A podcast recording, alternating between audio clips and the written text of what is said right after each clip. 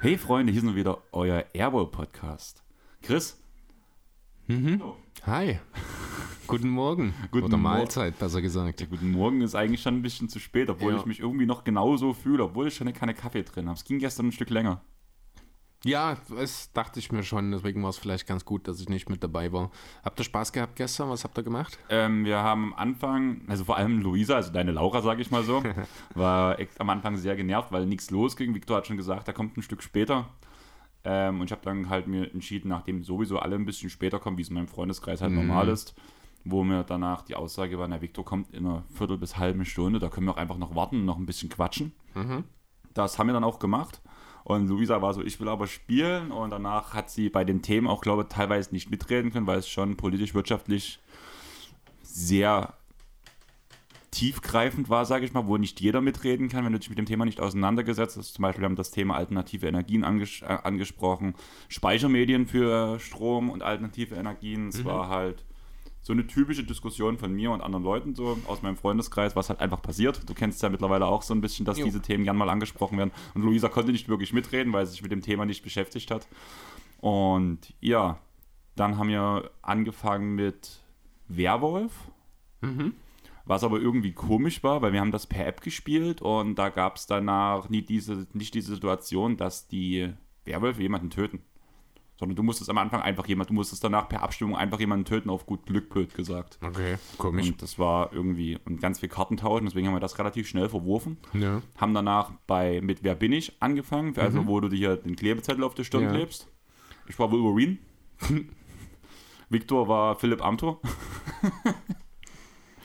war sehr schön.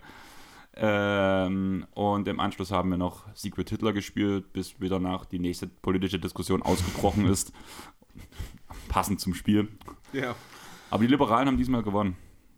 Und danach sind alle so nach und nach los, weil es ja heute auch noch in der Zille geht. Ich muss heute noch auflegen. Und Kathleen war am Ende noch da, die habe ich ewig nicht gesehen, haben wir wieder ausgiebig gequatscht, noch eine Shisha geraucht dann zu zweit. Und die ist dann auch relativ, ich glaube, halb fünf oder sowas los. ja. Dann habe ich mich direkt ins Bett gehauen. Bin danach um halb elf aufgestanden, habe mich an die restliche Ausarbeitung gesetzt. Ich habe ja wieder vieles auf Arbeit gemacht, alles noch übertragen. Die paar Punkte, die noch gefehlt haben, noch ein bisschen ausgearbeitet. Und ja, jetzt sitzen wir hier und haben 104 Bewertungen auf Spotify, Chris. ja, cool. Da hat ja der Aufruf wirklich, wirklich geklappt. Ja, Sich gelohnt. und ich musste niemanden überzeugen dafür, dass er, also im privaten Kreis überzeugen dafür, dass er uns bewertet, sage ich mal so. Auf jeden Fall danke schon mal in diese Richtung. Und wir haben euch versprochen, dass wir was releasen, sage ich mal so. Das feste Release-Ding, sage ich mal, ist ja eine Sache, wo du wahrscheinlich am Anfang dabei sein wirst und ich mich danach um alles andere kümmern werde. Ist das so? Weißt du, um was, was ich gerade meine? Ich weiß nicht, worauf du hinaus bist Die gerade. Yahoo Das- Fantasy Liga. Achso, die meinst du, ja. Das wird definitiv eine Sache sein, in der du den Hauptteil übernehmen wirst. Das ist mittlerweile, denke ich, relativ gut bekannt, wie ich mit Fantasy-Ligen umgehe. Von daher, ähm, ja, genau. Aber grundsätzlich finde ich die Idee an sich gut. Ich bin halt nur nicht der Typ, der sich dann dort so mit reinfuchst. Ja, also daher auch der Aufruf, werden wir jetzt auch die nächsten Pods, denke ich mal, immer wieder ansprechen, damit es halt möglichst viele Leute erreichen. Umso mehr Leute, umso tiefer wird es, umso nerdischer wird es auch, weil man ja immer tiefer in die Bank gehen muss. Und maximal halt 30 Leute. Das wäre dann schon das Nonplusultra, wenn wir so eine Liga voll kriegen würden Krass. mit unseren Hörern. Das wäre echt fett. Wenn jemand eine coole Idee hat, wie wir connecten können, ich würde wahrscheinlich sagen, am ehesten ist dann der Discord, wo man dann was erstellen kann, dass man eine Airbo Discord-Gruppe oder sowas machen für die Fantasy League, wo man sich absprechen kann, über Trades schwafeln kann und so weiter und so fort. Ja, meldet euch bei uns, wer mit dabei sein wird. Ich würde mir danach eine, eine Datei anlegen, wo ich dann später alle, wenn es dann soweit ist, auf Yahoo kann man momentan noch nichts aufmachen, dass wir danach den Draft ordentlich durchziehen. In dem Idealfall wäre es ja wirklich ein riesengroßer Skype- bzw. Teamspeak-Call, wo wir alle zusammen draften und uns gegenseitig aufregen, weil der mal jemand anders jemand was weggenommen hat. Ja, das könnte ja spannend werden. Die andere Sache, ähm, die Tassen bestelle ich heute. Okay. muss ich sagen. Also da ist auch, der, beziehungsweise der letzte Betrag ist noch nicht ein, aber ich habe mit Leo geredet, das geht alles klar. Das heißt, die, die Bestellung geht jetzt so heute oder morgen noch raus. Mhm. Das heißt, ihr bekommt sie bald. Sobald sie bei uns angekommen sind, werden sie direkt weiter verschifft. Und um das nochmal zu sagen, danach die Merch-Sachen, Chris. Mhm. Willst du da kurz was dazu sagen? Weil ich habe jetzt schon so viel geredet. Ich, ich weiß gar nicht genau, was du dazu sagen willst. Das ist dein Plan, dann überlasse ich dir. Was du da im Detail jetzt gerade im Kopf hast, kann ich dir nicht sagen. Nee, erstmal das Grundding, was mir, wir haben ja, wir können ja jetzt offen drüber reden, über was wir halt nachgedacht hatten. Eigentlich war unser Plan für den Sommer mit ein bisschen Abstand zu den Tassen, Airball Podcast Trikots zu entwerfen, die wir danach, wie es bis jetzt immer war, an den Unkostenbeitrag ist das richtige Wort, Selbstkostenbeitrag, Selbstkosten, genau. ähm, an euch rausgeben können, wenn ihr halt ein schwarzes, beziehungsweise wir hatten jetzt Diskussion zwischen schwarz und weiß, mit dem Airball Podcast Logo ein NBA oder beziehungsweise ein Basketball-Jersey haben wollt. Das war so unsere Grundidee und wir haben halt überlegt, wo gehen wir damit hin. Deswegen jetzt erstmal ähm, ein Shoutout an das Sporthaus Haubold beziehungsweise Team Pro in Siebenlehn, Ja. weil das war unsere erste Anlaufstation, wo wir hingehen wollten. Das ist ein Sportgerät äh, oder Sportklamottenhersteller, sag ich mal so, beziehungsweise Bedrucker, der Ja, halt Ausrüster halt. Auch für viele äh, größere Vereine, beispielsweise Dynamo hier in Dresden, wird mit äh, ausgerüstet von Team Pro, von dem äh, Sporthaus Haubold, ne? Äh, andere Dresdner Vereine auch in anderen DSC-Mädels. Genau, richtig.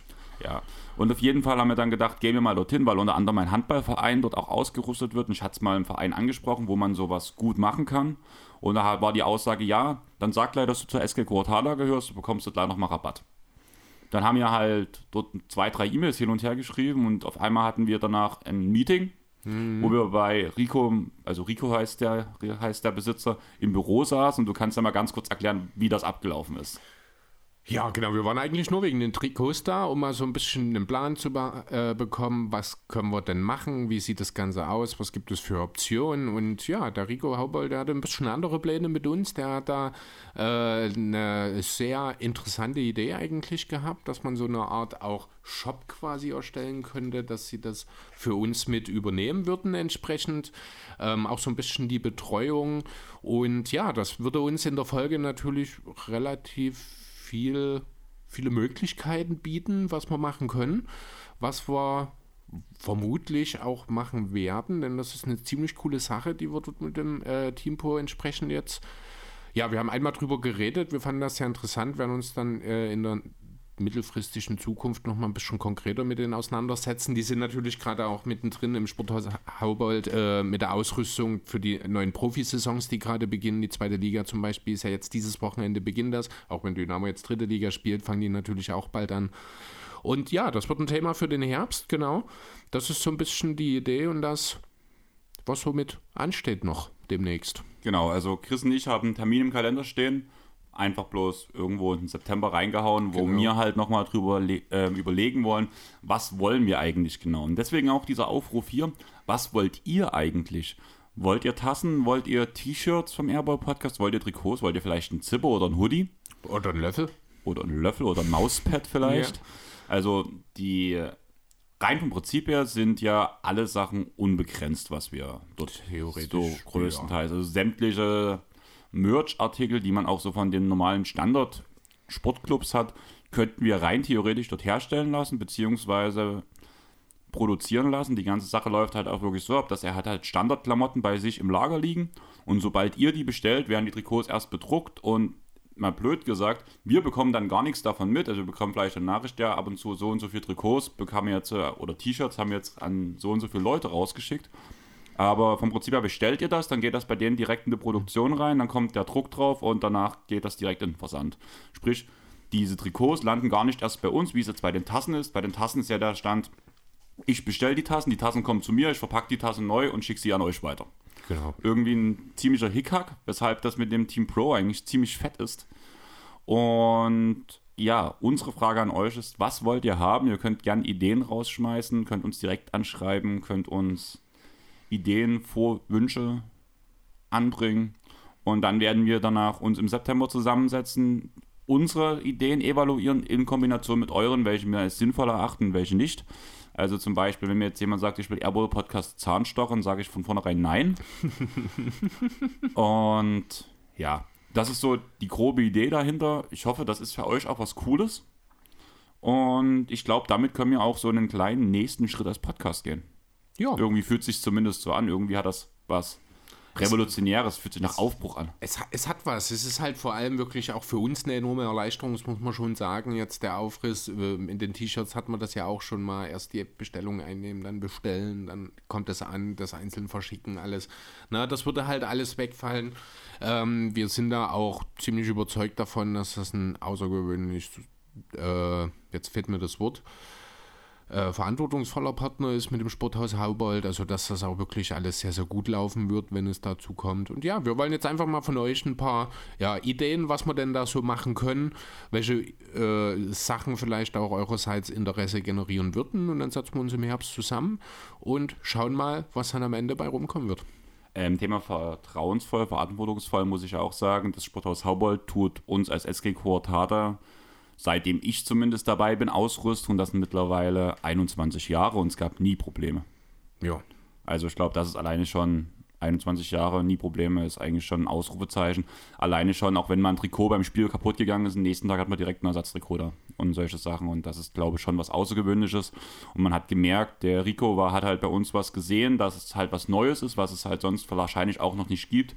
Ähnlich wie diese Titans Area, das hatten wir ja. letztens auch mit Rico Gottwald das Gespräch, dass wir der einzige Podcast-Partner von einem Basketballverein, zumindest in der Pro A sind, oder der erste waren, weil es ja noch die Bayern Basketball. Ja, genau, die Bayern haben sowas. Ich weiß jetzt nicht, ob die vor uns angefangen haben, aber die sind ja auch in der BBL, also in Pro A, Pro B-Bereich sind wir, ich glaube, auch immer noch die einzigen, wenn ja. ich das richtig auf dem Schirm habe.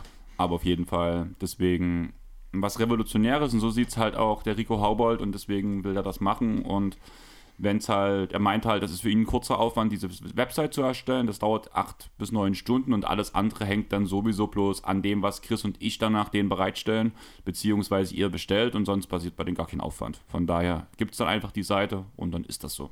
Genau. Von daher würde ich sagen, wir haben noch eine Bewertung bekommen auf Apple Podcast mhm. ähm, von Kronos VD. Airball und dennoch ein Volltreffer. Einfach zwei sympathische Dudes, die gerne über Basketball sprechen, diskutieren und manchmal sogar streiten. Was mir besonders gefällt, sowohl Andreas als auch Chris immer für einen Hot-Take der wilderen Sorte zu haben. Weiter so, Jungs. Danke in die Richtung. Du grinst in dich rein. Ich weiß überhaupt nicht, was er mit Hot Takes meinen könnte. ja, den einen, den ich in Folge 1 gebracht habe, den ich jetzt in der Instagram-Story hatte. Was, welcher war das konkret? Ähm, dass Amir Coffee kein NBA-Spieler ist. Achso, ja, läuft. Ja. Und Cabangele schon. Ja, da hat ja. so eindeutig recht. Ja, also, ich hatte danach bloß, ich wollte halt die Stories nicht so lang werden lassen. Danach habe ich noch einen ganz kurzen Take zu ähm, Terrence Mann auch gemacht, dass ich ihn in ihm eine große Zukunft sehe. Aber das war danach halt, das war halt ein Satz, das hätte sich irgendwie nicht gelohnt, dafür nochmal eine neue Story mhm. aufzumachen. Aber ich musste halt lachen, so beim Thema Failed Takes. Amir Coffee ist einfach kein NBA-Spieler. Hat man jetzt in der Summer League schon gesehen. ja, eigentlich haben wir jetzt alles Organisatorische ge ähm, geleistet. Jo. Können wir loslegen, Chris, oder? Wir haben letzten, in der letzten Folge gesagt, wir haben lange nicht mehr off-topic so lange geredet. Jetzt sind wir bei 13, 13,5 Minuten. Ja, gut, es war jetzt nicht off-topic in dem Sinne. Es hatte ja alles irgendwie mit uns zu tun, also auch mit dem Podcast. War ein bisschen organisatorisches. Das ist okay.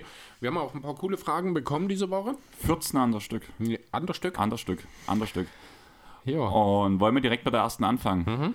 Die kam via Insta-Aufruf von Metin Sasa 6363. Wie schätzt ihr die Lakers nächste Saison ein, Chris?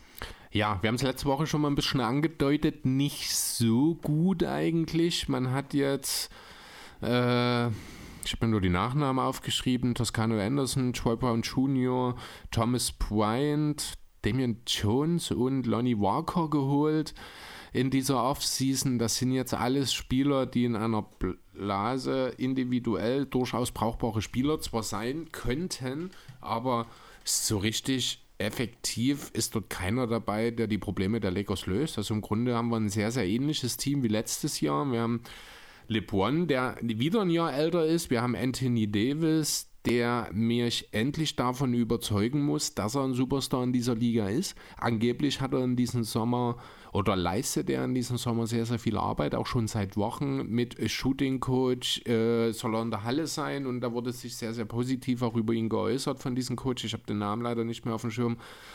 Ähm, Ja, das klingt erstmal alles vielversprechend. Das muss Davis dann eben aber auch mal konstant über eine komplette Saison zeigen. Und da haben wir äh, schon ein, zwei Probleme angerissen, ohne dass wir überhaupt schon auf, den große, auf das große Fragezeichen im Lakers-Kader, nämlich Russell Westbrook, eingegangen sind. Da hat sich jetzt auch in den letzten Tagen ein bisschen Bewegung eingestellt. Er hat sich nämlich jetzt von seinem Agenten getrennt. Okay, das habe ich gar nicht mitbekommen. Mhm. Ähm, Hintergrund dafür, also sie sind wohl seit 14 Jahren schon, arbeiten die zusammen, also jeder Trade, jeden Vertrag, den Westbrook in seiner Basketball-Profikarriere unterschrieben hat, wurde von dem äh, Agent bekleidet sozusagen und angeleiert und die haben sich halt jetzt nach 14 Jahren getrennt. Hintergrund sollen wohl sein unterschiedliche Ansichten, unterschiedliche Meinungen. Das heißt, Westbrook ist der Meinung, dass es für ihn das Beste ist, die Lakers zu verlassen. Sein bisheriger Agent war aber der Meinung, dass alles, was mit einem Wechsel von den Lakers weg zu tun hat, in der Folge zu einem Wertverlust von Russell Westbrook führt. Da kann man unterschiedlicher Meinung sein, finde ich, denn so viel weniger Wert kann Russell Westbrook nicht mehr haben, wenn ich ehrlich sein soll. Also warum nicht diesen Weg gehen? Die, was habe ich heute früh noch gelesen, die besten Chancen aktuell sind wohl, dass Kyrie bei den Lakers landet und Westbrook bei den Spurs im Moment. Die und dann Pace, bei den Spurs nicht spielt ja, dort wahrscheinlich rausgekauft wird und das ist genau das, wo sein bisheriger Agent eben sagt, so ein Buyout, das ist nicht gut für dich. Ich sehe das anders, Westbrook ist 33, der will eine Situation, wo er sich wohlfühlt, wo er vielleicht auch gewollt ist. Das ist offensichtlich bei den Lakers nicht mehr der Fall, deswegen äh, wäre es schon wahrscheinlich für die Beteiligten das Beste, wenn man eine Lösung findet. Solange die Lösung aber aussieht, wir geben euch Westbrook und, äh, und einen First-Round-Pick und bekommen dafür Kyrie Irving, wird das aber nicht passieren. Zumal die Lakers ja angeblich den First-Round noch nicht mit abgeben wollen. Ne, sie wollen den zweiten nicht mit abgeben, soweit ich weiß. Okay, ich habe hab gelesen, dass, gar, dass sie gar keinen First Round abgeben wollen. Ja, funktioniert nicht, Blödsinn. Ja. Also das ist auch den Lakers bewusst, wenn du Russell Westbrook abgibst, gibst du mindestens einen Pick ab und das offenbar reicht nicht. Also wirst du wohl die beiden Picks, die man selber hat, und es sind ja wirklich nur die, und dann sind wir, ich glaube, bei 2029 dann, wenn mich nicht alles täuscht, ähm, muss man sich dann schon auch ein bisschen die Frage stellen, wie sinnvoll ist das für die Lakers, aber also mittel- bis langfristig gesehen, aber auch wenn wir im Hier und Jetzt bleiben, dann gibt es im Westen 13 Teams, 12 Teams, die um die Playoffs und Play-Ins spielen. Ich würde jetzt mal einfach die Rockets, die Thunder und die Spurs rausnehmen. Alle anderen haben Ambitionen. Und dann müssen die Lakers sich verdammt strecken, wenn sie in die Play-ins kommen müssen, kommen wollen. Das Wobei, ist so.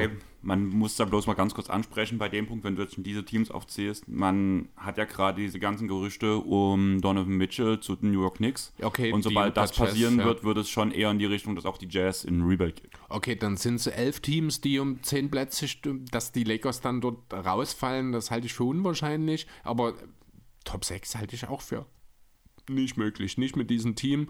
Da müsste schon Lonnie Walker und Thomas Bryant müssten auf einmal anfangen, wie verrückt von draußen zu bomben. Thomas Bryant müsste plötzlich ein absoluter elitärer Wim Protector werden.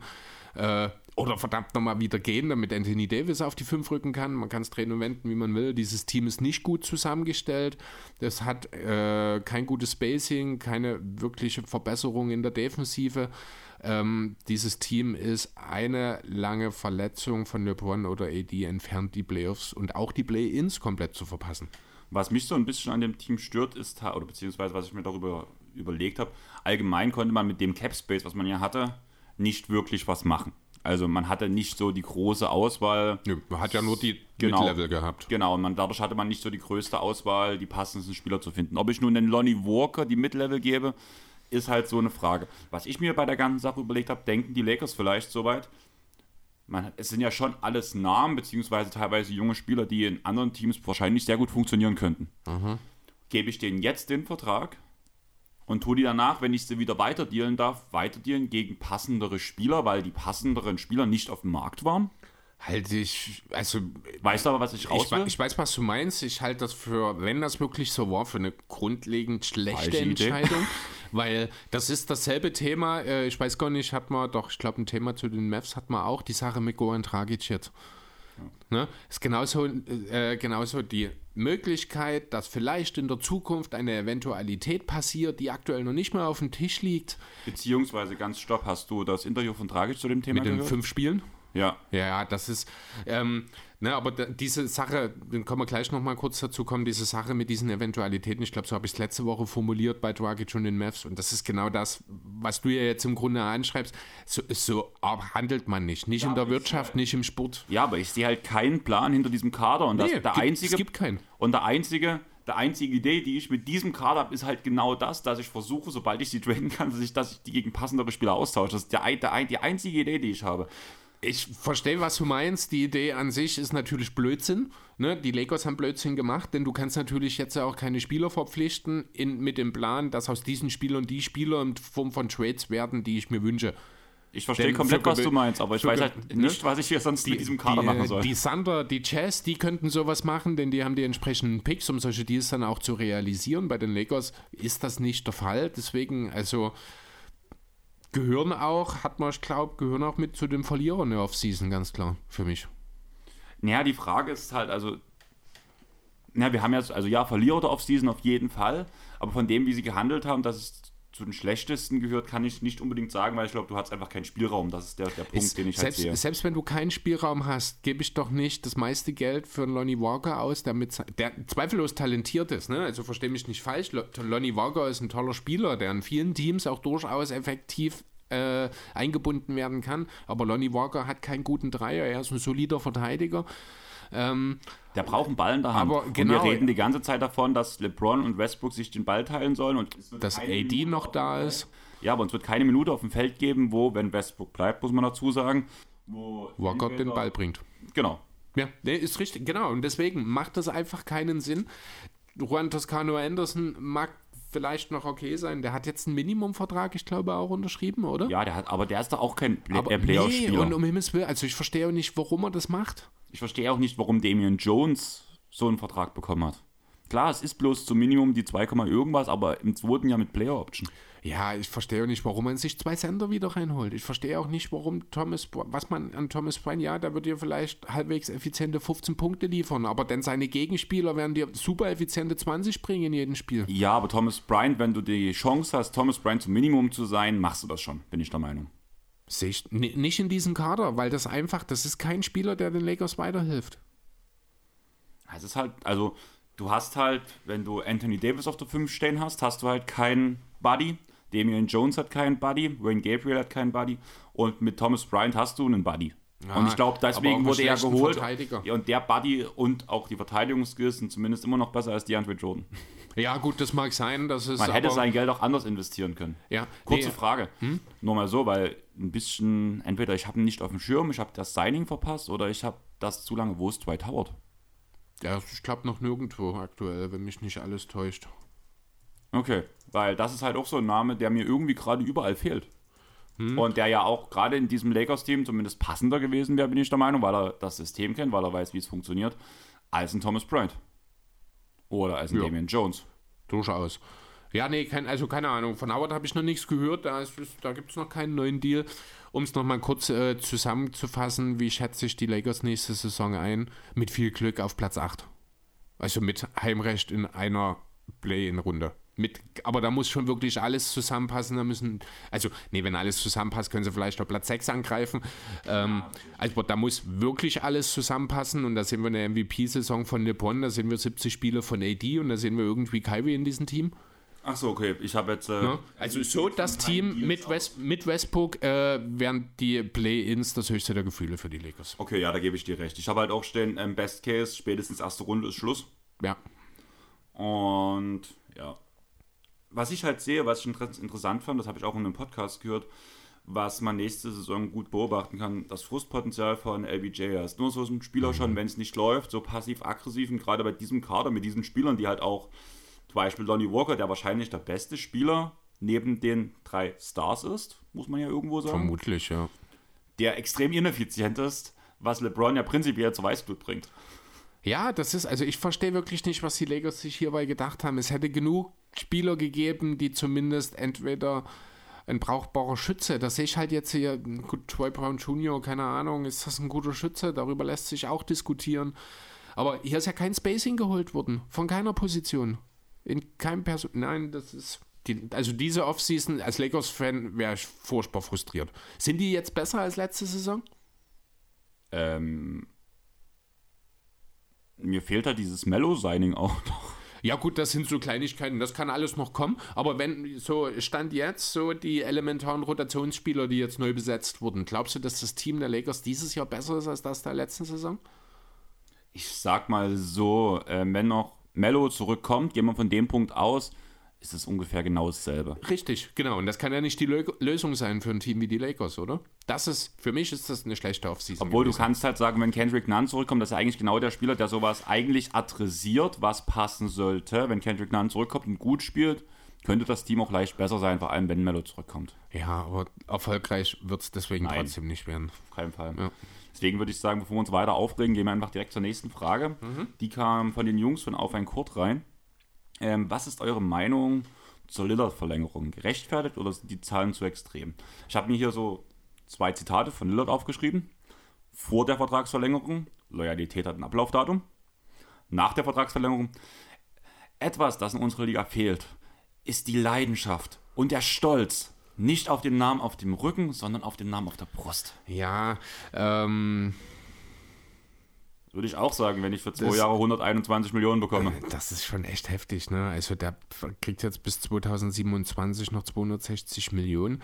Äh, verdient, wenn er 36 ist, 63 mhm. Millionen. Wir haben uns über Chris Paul sein Geld aufgeregt. Ja, es ist, äh, also mein erstes Wort auch äh, als Antwort ist tatsächlich schwierig, denn einerseits finde ich, sollte Loyalität belohnt werden. Und im Profisport ist es nun mal so, dass du für deine Leistungen erst belohnt wirst, nachdem du diese Leistung erbracht hast und deswegen entsprechend auch viele Verträge sehr hoch und sehr lang sind, wie Chris Paul, wie jetzt eben auch der Lillard-Vertrag. Trotzdem finde ich, hat Lillard dort nicht unbedingt äh, Eigenwerbung gemacht, denn denn hier hätte er ganz klar ein Zeichen setzen können, wie es beispielsweise James Harden jetzt in diesem Sommer getan hat oder tut. Ich bin mir immer noch nicht sicher, ob der Vertrag unterschrieben ist von Harden, um ehrlich zu sein gerade. Ist aber auch egal. Ähm, man hätte hier durchaus für etwas weniger Geld auch was machen können oder vielleicht auch einfach mal gar, erstmal gar nicht verlängern und die Flexibilität erhalten lassen, um zu schauen. Zum einen hat er dann weiterhin die Möglichkeit zu sagen, hier, das geht in die falsche Richtung, vielleicht müssen wir uns doch trennen. Zum anderen haben die Blazers mehr Flexibilität. Die Option hat er ja. Dass er das sagen kann, er hat eine Player-Option im zweiten Jahr, wo er mit 36, 63 Millionen verdient. Welcher Spieler würde 63 Millionen ausschlagen mit 36 Jahren? Wir reden hier außerdem auch von den fünf Jahren. Es, mir geht es ja jetzt darum, dadurch, sonst wäre ja der Vertrag von Lillard noch zwei Jahre gelaufen, ja. bis 24. Dann hätte man bis dahin erst einmal noch sich weiterentwickeln können und dann gemeinsam schauen können im Sommer 24, wie sieht es denn jetzt, oder vielleicht auch nächstes Jahr im Sommer, wäre es ja auch noch möglich gewesen, wie sieht es denn jetzt aus? Ähm, wir brauchen das, das und das, wir können das aber nicht, wenn du einen Maximaldeal unterschreibst, wir brauchen ein gewisses Entgegenkommen, um das Team besser zu machen. Ne? Das, was die Sixers und Harden quasi gemacht haben jetzt, das, diese Option hat Lillard jetzt an der Stelle vollkommen ja, in den Wind geschossen, muss man sagen den Vertrag hat er sich schon irgendwie verdient. Er ist einer der besseren Spieler der Liga. Er ist ein Top 5 Point Guard und er ist das ganz klare Gesicht der Blazers, der sich auch nie negativ dazu, also gegenüber seiner Franchise geäußert hat. Das sind alles Sachen, die sollte man nicht unter den Tisch fallen lassen. Dazu eben die Tatsache, dass Leistungen immer erst rückwirkend belohnt werden im Sport weil du nun mal keinem 20-Jährigen einen Vertrag anbieten kannst für die Leistung, die er als 25-Jähriger leisten wird. Geht einfach nicht, das ist ganz normal, das ist halt so.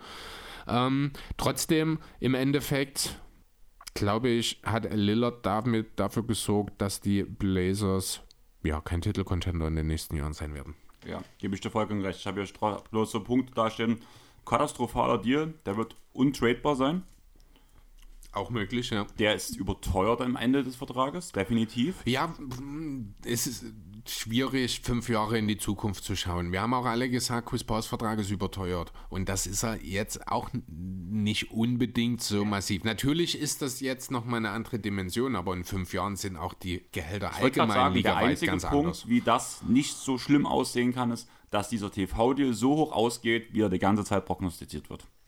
Kann sein, möglich, ja. Das ist der einzige Grund, warum ich sage, die 63 Millionen könnten vielleicht irgendwie mal gerechtfertigt sein. Allerdings hat dieser Vertrag auch für mich potenziell das, ähm, das Poten potenziell das Potenzial, der schlechteste Vertrag der gesamten Liga zu sein. Ah, so weit würde ich nicht gehen. Er ist natürlich jetzt äh, perspektivisch gesehen ein sehr, sehr hohes Risiko auf jeden Fall. Ich kann mir aber auch durchaus vorstellen, wenn ich an Damian Lillard denke, das ist ein absoluter Profi, der hat die Einstellung, der hat die körperlichen Voraussetzungen, dass er auch mit Mitte 30 noch Einfluss nehmen kann und äh, ein wichtiger Spieler. Natürlich nicht für 60 Millionen, aber ich will mich jetzt nicht an dieser Zahl aufhängen, weil ich habe es schon erklärt, das ist, ich finde das grundsätzlich völlig legitim.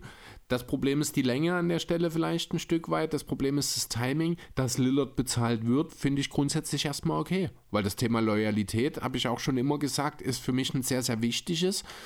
Dass er sich das jetzt natürlich zu diesem immensen Preis äh, bezahlen lässt, das steht nochmal auf einer anderen Seite. Aber grundsätzlich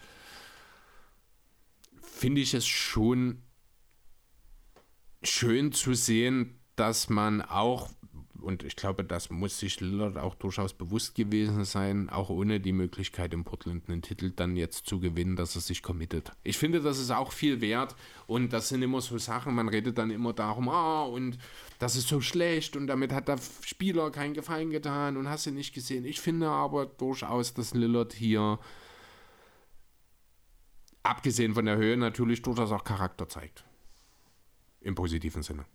Na, also dort hätte ich immer Ja gesagt und diese Aussage, lass, also ich hätte ihm die zweite Aussage abgenommen, wenn nicht die andere Aussage davor gekommen wäre, sag ich mal so.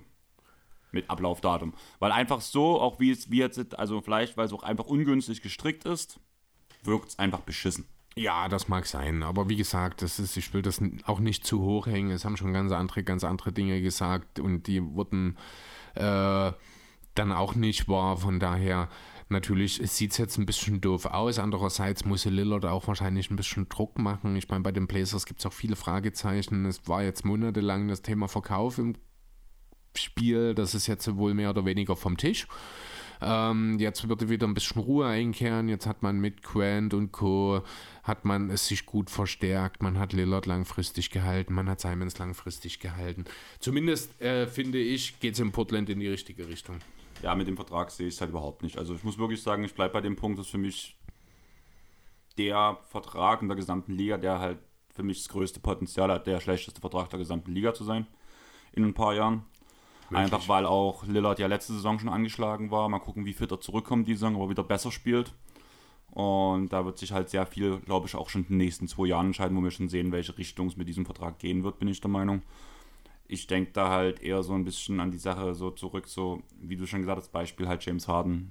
Vorzeige, also ich hätte nie gedacht, dass ich mal James Harden so als Vorzeigesportler mhm. so bezeichnen werde mit so einem Punkt, hätte ich nie aus meiner Sicht, aber ist nun mal so, die Außenwirkung ist beschissen, man tut sich jegliche Flexibilität halt nehmen von halt der eigenen Zukunftsplanung.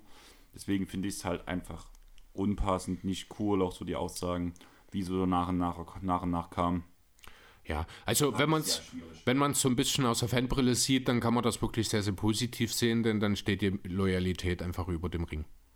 Ist eine sehr, sehr einfache, sehr oberflächliche Bezeichnung. Äh, der hat ja ein Ablaufdatum, ne? Also, ja, 2027. Ja, wenn ich halt, wäre schon 24 gewesen, wenn, wenn man hier 121 Millionen in zwei Jahre steckt. Ah, ich finde, die Situation ist schwierig. Einerseits, Lillard will nicht gehen. Die Blazers wollen nicht, dass er geht. Ähm, andererseits will Lillard halt schon irgendwie Ah, das sind, also Verlängerung gut, der Preis, hast du natürlich völlig recht, der ist absurd, der ist viel zu hoch, der schränkt die Blazers mittelfristig auch enorm ein, er hilft Lillard nicht, seine persönlichen Ziele zu erreichen, was das Basketballerische angeht. Ähm, weißt du dann, was mich unsere Diskussion gerade erinnert? Bloß mit vertauschten Rollen, hm? mit Fansicht und objektive Sicht unsere, unser, John Wall und Isaiah Hartenstein? Nee, unser Gespräch über die Timberwolves letzte Woche. ja, ich glaube, da sind wir hier heute doch ein bisschen näher beieinander inhaltlich als letzte Woche. Ja, wir waren ja auch inhaltlich beieinander. Nee, wir haben halt bloß, waren wir nicht. Du hast halt viel zu viel dafür verteidigt, dass, dass du hättest irgendwie den Eindruck erwecken können, dass wir dort derselben Meinung sind. Nein, mir ging es halt einfach dort bei dem Punkt bloß darum, ähm, dass ich ja auch der Meinung bin, dass das völlig überbezahlt ist und du sagst halt, das ist aus Fansicht, das ist schon verständlich, wo ich sage, nein, ist nicht verständlich.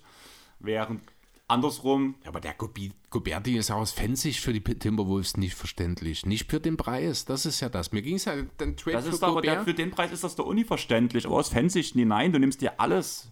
Du nimmst dir Genau wie die, genau wie die Du Timberwolves es nimmst anders. du dir mit diesem Deal jegliche Chancen, Contender zu sein, indem du viel zu viel Kohle reinsteckst. Das ist eine total nüchterne Betrachtungsweise. Wir reden doch gerade von Fansicht. Ne? Aus Fansicht sage ich auch, ja, na klar, geil, Gobert in Minnesota. Geil, wir haben jetzt halt unseren defensiven Anker. Natürlich ist das geil, gleichzeitig sage ich aber auch als Blazers-Fan, ja geil, Damian Lillard bleibt.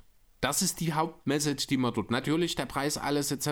Das gibt Genau. viele Fragezeichen dahinter. Das ist aber nicht das, worum es geht in dem Sinne. Sondern hier geht es darum, Damian Lillard bleibt in Portland und zwar noch über viele Jahre. Und das ist eine schöne Sache. No, und, die, und, die, und die Timberwolves werden über viele Jahre jetzt in die Playoffs kommen. Das ist für die eine schöne Sache, weil die es vorher nie hatten. Ja, Aber ich würde sagen, wir springen wir einfach direkt weiter, zur nächsten oder? Frage, Ja. bevor wir das Thema von letzter Woche wieder aufmachen. Ähm, passt Aiden zu den Pacers? Wenn, äh, wenn bis zur. Aufnahme nicht woanders. Nein, er passt sehr gut zu den Suns. Ich hätte es schon gern bei den Pacers gesehen, muss ich sagen. Einfach, weil man erst hätte gucken können, ob er neben Turner funktioniert und sonst hätte man Turner halt weggedealt. Jetzt bleibt er bei den Suns, hat eine No-Trade-Klausel, darf bis Januar so oder so nicht bewegt werden. Hat eine No-Trade-Klausel bis zum Ende der Saison. Genau. Wohlgemerkt, ne?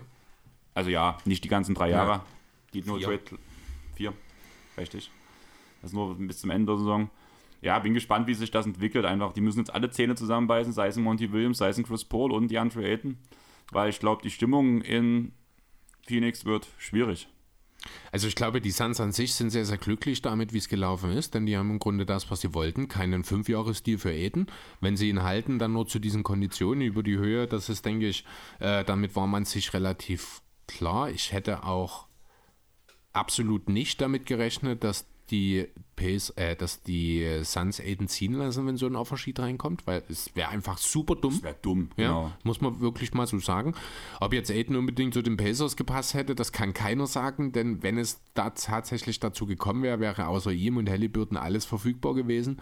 Keine Ahnung, wie dieses Team ausgesehen hätte. Deswegen, ja, natürlich, grundsätzlich hätte er dazu gepasst. Wie jeder andere Spieler kannst du wirklich wahllos einen nehmen und sagen, passt er zu den Pacers? Aktuell ja. Terrence Mann, Ja, passt. BJ Boston. Tyrese Maxey, Matisse Taibul, mein Gott, von mir aus sogar Jack Cooley oder wer auch immer. Die Pacers haben aktuell keinen Plan, deswegen passt jeder Spieler dort rein. Hast du gerade die alten ins Gesicht von Staudemeyer Anekdoten Ja, ich weiß nicht, wieso der mir gerade rauskam, keine Ahnung. Aber ich musste sofort dran denken. Ja. Ja. Ne, ich meine, du hast mit Metrovin, mit Duarte, mit Preset, vielleicht ja auch noch mit Bitate, hast du ja durchaus einen guten Kern. Du hast mit, ja, Jalen Smith, Jalen? Ich glaube, Jalen Smith ist auch noch ein talentierter Kerl. Du hast Thais, du hast Heal, du hast Turner, du kannst, du hast TJ McConnell. Du, also für die Pacers, eigentlich müssen die Pacers jetzt das machen, was wir in Utah jetzt mittlerweile auch erwarten. Die müssen komplett den Laden leer räumen. Gebe ich dir recht. Aber halt schwierig. Also auch gerade unter Kader, ja, der hat sich damit abgefunden, dass er ein Rebuild jetzt macht, hat er Mhm. angeblich gesagt. Bin gespannt, wie er das kann, weil eigentlich war das nie so seine große Stärke. Aber ja, mal gucken, was passiert. Also ich bin schon der Meinung, dass Turner diese Saison noch irgendwo anders hingeht. Mit Sicherheit, ja. Und deswegen würde ich sagen, wir springen einfach die nächste, direkt zur nächsten Frage, oder? Was sagst du? Mhm. Die ist von Matt reingekommen. Erstmal Shoutout in diese Richtung. Einfach war schön, mal wieder von dir zu hören. Vielleicht Ja. sehen wir uns ja sogar demnächst bald. Und die Frage von Matt ist: Ist Keegan Murray eventuell vielleicht doch ein Stil für die Kings? Er performt in der Summer League konstanter als alle anderen Rookies und könnte die perfekte Ergänzung für Fox und Sabonis darstellen. Ähm, aus meiner Sicht, ich würde ihn nicht als Stil bezeichnen, einfach aus dem Grund, weil Position 4 sehr hoch ist schon. Und dadurch ist er halt seiner Draft-Position entsprechend. Und das reine Outcome, das Potenzial, was er mal mitbringen kann, da sehe ich schon immer noch einen Paolo Banquero oder einen Chet Holmgren wesentlich höher als ihn. Die sind ja auch vorhin gepickt worden. Ich glaube, Ja. das ist nicht das, was Matt meint. Ich glaube, hier geht es eher um die Jaden Ivy gegen Murray-Geschichte.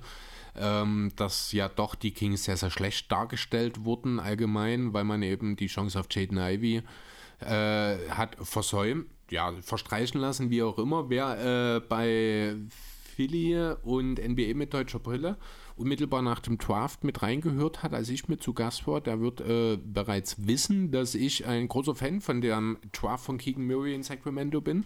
Denn die Kings haben ja Halliburton aus einem ganz bestimmten Grund letzte Saison weggeschickt. Nämlich zum einen natürlich, um Sabonis zu bekommen und zum anderen, weil man sich in Sacramento ganz klar auf den Starting Backcourt aus Davian Mitchell und die Aaron Fox festgelegt hat. Jetzt hier einen Jaden Ivy reinzuholen, der ohne Frage an vierter Position der talentierteste Spieler war, das steht völlig außer Frage, aber halt unheimlich redundant mit Mitchell und Fox ist.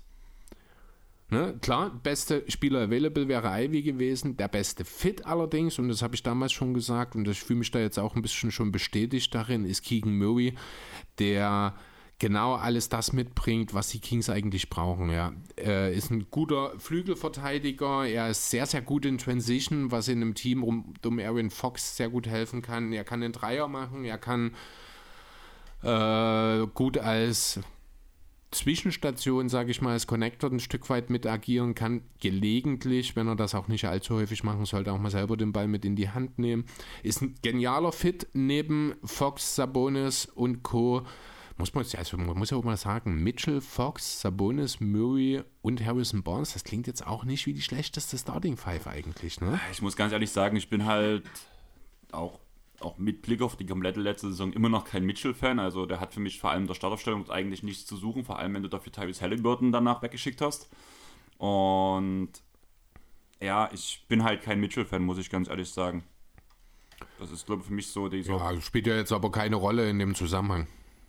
Ähm, ja, Keegan Murray passt, aber ich gehe ja trotzdem, wenn ich an Number 4, also ich sag mal, in, du sollst halt eigentlich gerade in der, sag ich mal, Top 10, sag ich mal so, eigentlich prinzipiell auf Best Player Available gehen. Das sehe ich Und gar nicht so. Ich find, warum sollst du in, einer, in einem Aufbauprozess schon nach, es sieht in 10 Jahren scheiße aus, wenn sich Jaden Ivy so entwickelt. Man muss halt wirklich sagen, Keegan Murray hat jetzt in der Summer League schon gute Sachen gezeigt. Also er ist zum Beispiel Topscorer der gesamten Summer League mit seinen 24 Punkten pro Spiel, trifft 47% aus dem Feld und 37% von der Dreilinie sieht extrem gut aus, hat ein hohes defensives Potenzial, muss man auch dazu sagen. Aber nein, ich sag mir halt, also er ist, er spielt gut für die Position, er spielt der Position entsprechend, aber ich würde ihn nicht als Stil bezeichnen, auch nicht im Punkto Ivy.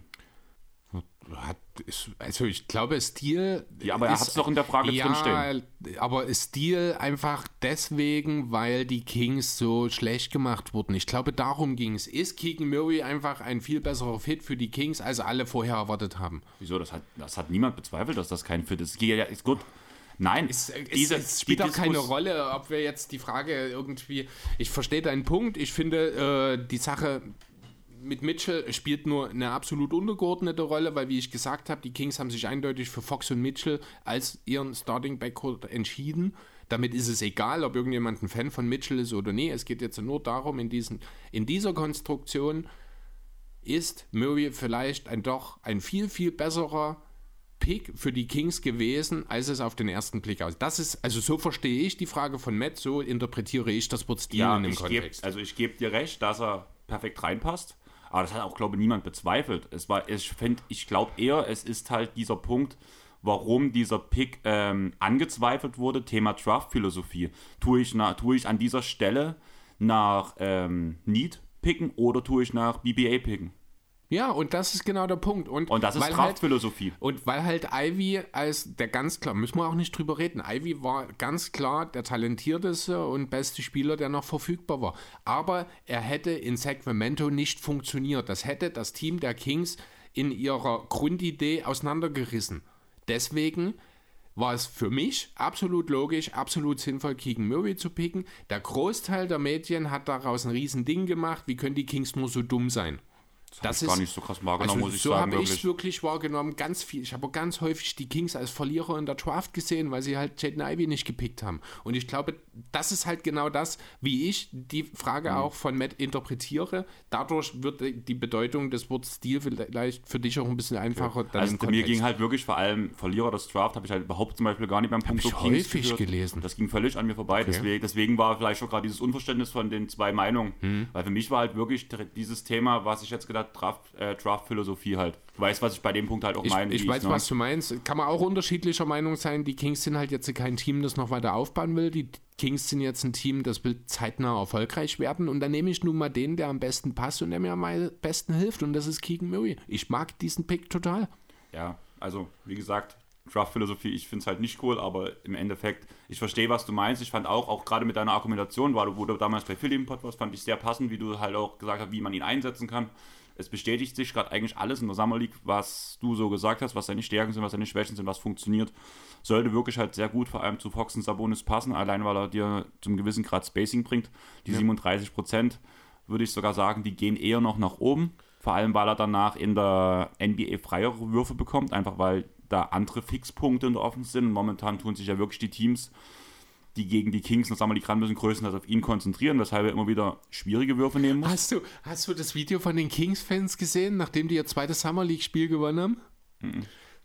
We're going 40 wins. Ach so, doch. Das, also ich hab habe ich nicht so weggehauen, das war so geil. ich hab's nicht gesehen, aber ich habe es irgendwo schon gehört. Ist so geil, wirklich. Äh, Zweiter Summer League-Sieg für die Kings und dann hast du halt draußen vor der Halle so ein paar Kings-Fans und die feiern übers Jahr und total geil und Summer League Champions und dann kommt so der fünfte, sechste Kings-Fan. We're going for 40 wins this season. Ja, ist was Besonderes für die. ja, total geil, fand ich super. Da können sie vielleicht im Play-In ausscheiden. Ja. Ja. Nächste Frage. Ähm, die kommt von Sandro. Ähm, bestes und schlechtestes Team der Offseason. Ähm, Sandro, fra das ist eine Aussage erstmal prinzipiell. Wir haben nach Fragen gefragt, da ist kein Fragezeichen dahinter. Red mal mit deiner Freundin, die hat da mehr Plan als du. Offensichtlich. Wie, wie da so ein Aufwand funktioniert. Viele Grüße an Franny in dem Fall. Ähm, schlechtestes Team der Offseason, was ist es für dich? Erste Frage. Also wir fangen jetzt mit dem schlechtesten an. Also ich habe schlechtestes, damit habe Okay. ich angefangen. Ähm, Ich ja, muss die erst mal- Lakers haben wir schon erwähnt. Finde ich, gehören trotzdem noch mit hier rein. Ich, darf ich ganz kurz? Was? Ähm, ich fand nämlich, ähm, es gab sehr wenig schlechte Off-Seasons, muss ich sagen. Ich Ich fand, habe drei, vier Teams hier stehen. okay, also bin ich gespannt, was du halt sagst. Ich fand halt, dass es so einen richtigen Fail eigentlich so fast gar nicht ging. Gab. Also den totalen Fail an sich nicht, das stimmt, aber es gab schon ein paar Teams, die äh, fragwürdige. schlechter dastehen auf jeden Fall Ja. als vorher, ob das, obwohl das nicht unbedingt der Plan war. Da zähle ich zum Beispiel auch die Warriors mit dazu. Die viele wichtige Rollenspieler, Gary Payton, Michael Porter Jr., Juan Toscano Anderson, gut, wichtig in Anführungszeichen, und äh, Nemanja Belica verloren haben, während man nur Dante DiVincenzo quasi als Ausgleich bekommen hat. Da stehen wir auch ein bisschen unterschiedlich dazu. Du erwartest dir mehr davon als ich äh, von der DiVincenzo-Verpflichtung. Aktuell muss man aber ganz klar sagen, sind die Warriors ein deutlich schwächeres Team als letzte Saison. Das kann sich natürlich ändern, wenn sie in Sachen Kevin Durant wirklich nochmal ernst machen. Ich halte das immer noch für unrealistisch, aber Stand jetzt sind die Warriors definitiv eines der Verlierer zumindest dieser Offseason für mich. Okay, du hast ja gerade die Lakers schon gesagt. Ich habe halt auch, wir haben hier dastehen, wir haben vor uns halt relativ viel über die Lakers gemeckert. Aber wie ich vorhin schon meinte, so richtig die Alternativen gab es nicht. Für mich ist halt der einzige richtig dumme Deal, ist halt dieser Lonnie Walker Deal, weil das ist die größte, äh, der größte Vertrag, den du rausgeben konntest. Den gibst du an jemanden Unpassenden für den gesamten Kader. Das finde ich, man hat halt, deswegen, also man hatte nicht viel mehr Möglichkeiten, bis auf bei Lonnie Walker. Und da sah ich halt als schlechteste Offseason bei mir, muss ich ganz ehrlich sagen, eher die Knicks. Äh, die Knicks habe ich jetzt nicht unbedingt mit, denn ich finde bei den Knicks, da ist zumindest eine Idee dahinter. Wir haben da auch schon mal drüber geredet. Die haben eine richtig gute Senderrotation jetzt. Der kommt mit Poinsen, der Playmaker, der gefehlt hat. Ich denke, für die Knicks, das ist natürlich ist der Poinsen-Deal nicht ganz billig. Ich glaube, was habe ich auch gelesen? Der erste 100-Millionen-Vertrag, äh, der für ein Team unterschrieben wird, für das er nicht gedraftet wurde oder sowas nach seinem Rookie-Deal. Also auch was Außergewöhnliches. Trotzdem finde ich, dass man bei den Knicks zumindest in irgendeiner Form eine Idee erkennt, in welche Richtung es gehen soll. Die sind auch noch nicht fertig. Stichwort Donovan Mitchell.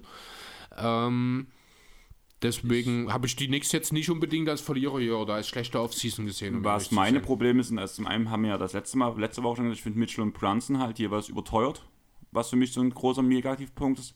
Harten, der Hartenstein-Deal ist okay, muss man ihm wahrscheinlich zahlen, denke ich mal. Du gibst First Rounder weg, um Kemba zu dumpen, du gibst Second Rounder weg und effektive Spieler, um Platz einfach zu schaffen für Capspace, dass du diesen teuren Vertrag an Brunson. Ich verstehe, dass der Plan ist, aber ich finde den Plan, ich glaube, das hat auch David irgendwo mal gesagt, einfach nicht gut. Ja, Und es das- gibt sicher schle äh, bessere des- Pläne, ja. Und deswegen einfach, was man alles aufgegeben hat, dafür, dass man im Endeffekt diesen überteu oder diese zwei überteuerten Verträge rausgeben kann, finde ich scheiße, Rotz. Und deswegen ist für mich die Knicks auf Season die schlechteste von allen. Aber ist es nicht gut für die Knicks, dass sie einen Plan haben und diesen verfolgen? Es ist für Knicks Verhältnisse gut, aber wir reden ja vom Liga-Vergleich. Okay. Ähm, aber weil der Name jetzt schon genannt ist, weiteres schlechtes Team in der Offseason, die andere Seite der Jalen Brunson-Saga, die Dallas Mavericks. Der Wood-Deal ist zwar gut, aber alles, was danach passiert ist, fand ich ziemlich, ziemlich dünn. Ähm, die Dragic-Sache, wir haben es vorhin schon angesprochen, die finde ich richtig peinlich mittlerweile. Also was, Was um alles in der Welt geht bei den Mavs im Management und also ich glaube eher ist es Cuban tatsächlich als Harrison, der dort irgendwie Hirnfurze nach und nöcher durchgibt. Wer kommt denn auf die Idee, ein Jahr lang an Goran Dragic zu graben, nur um ihm dann einen Vertrag zum Minimum anzubieten, bei dem er nur einen von fünf oder sechs Spielen spielen soll? Ich verstehe, was du meinst.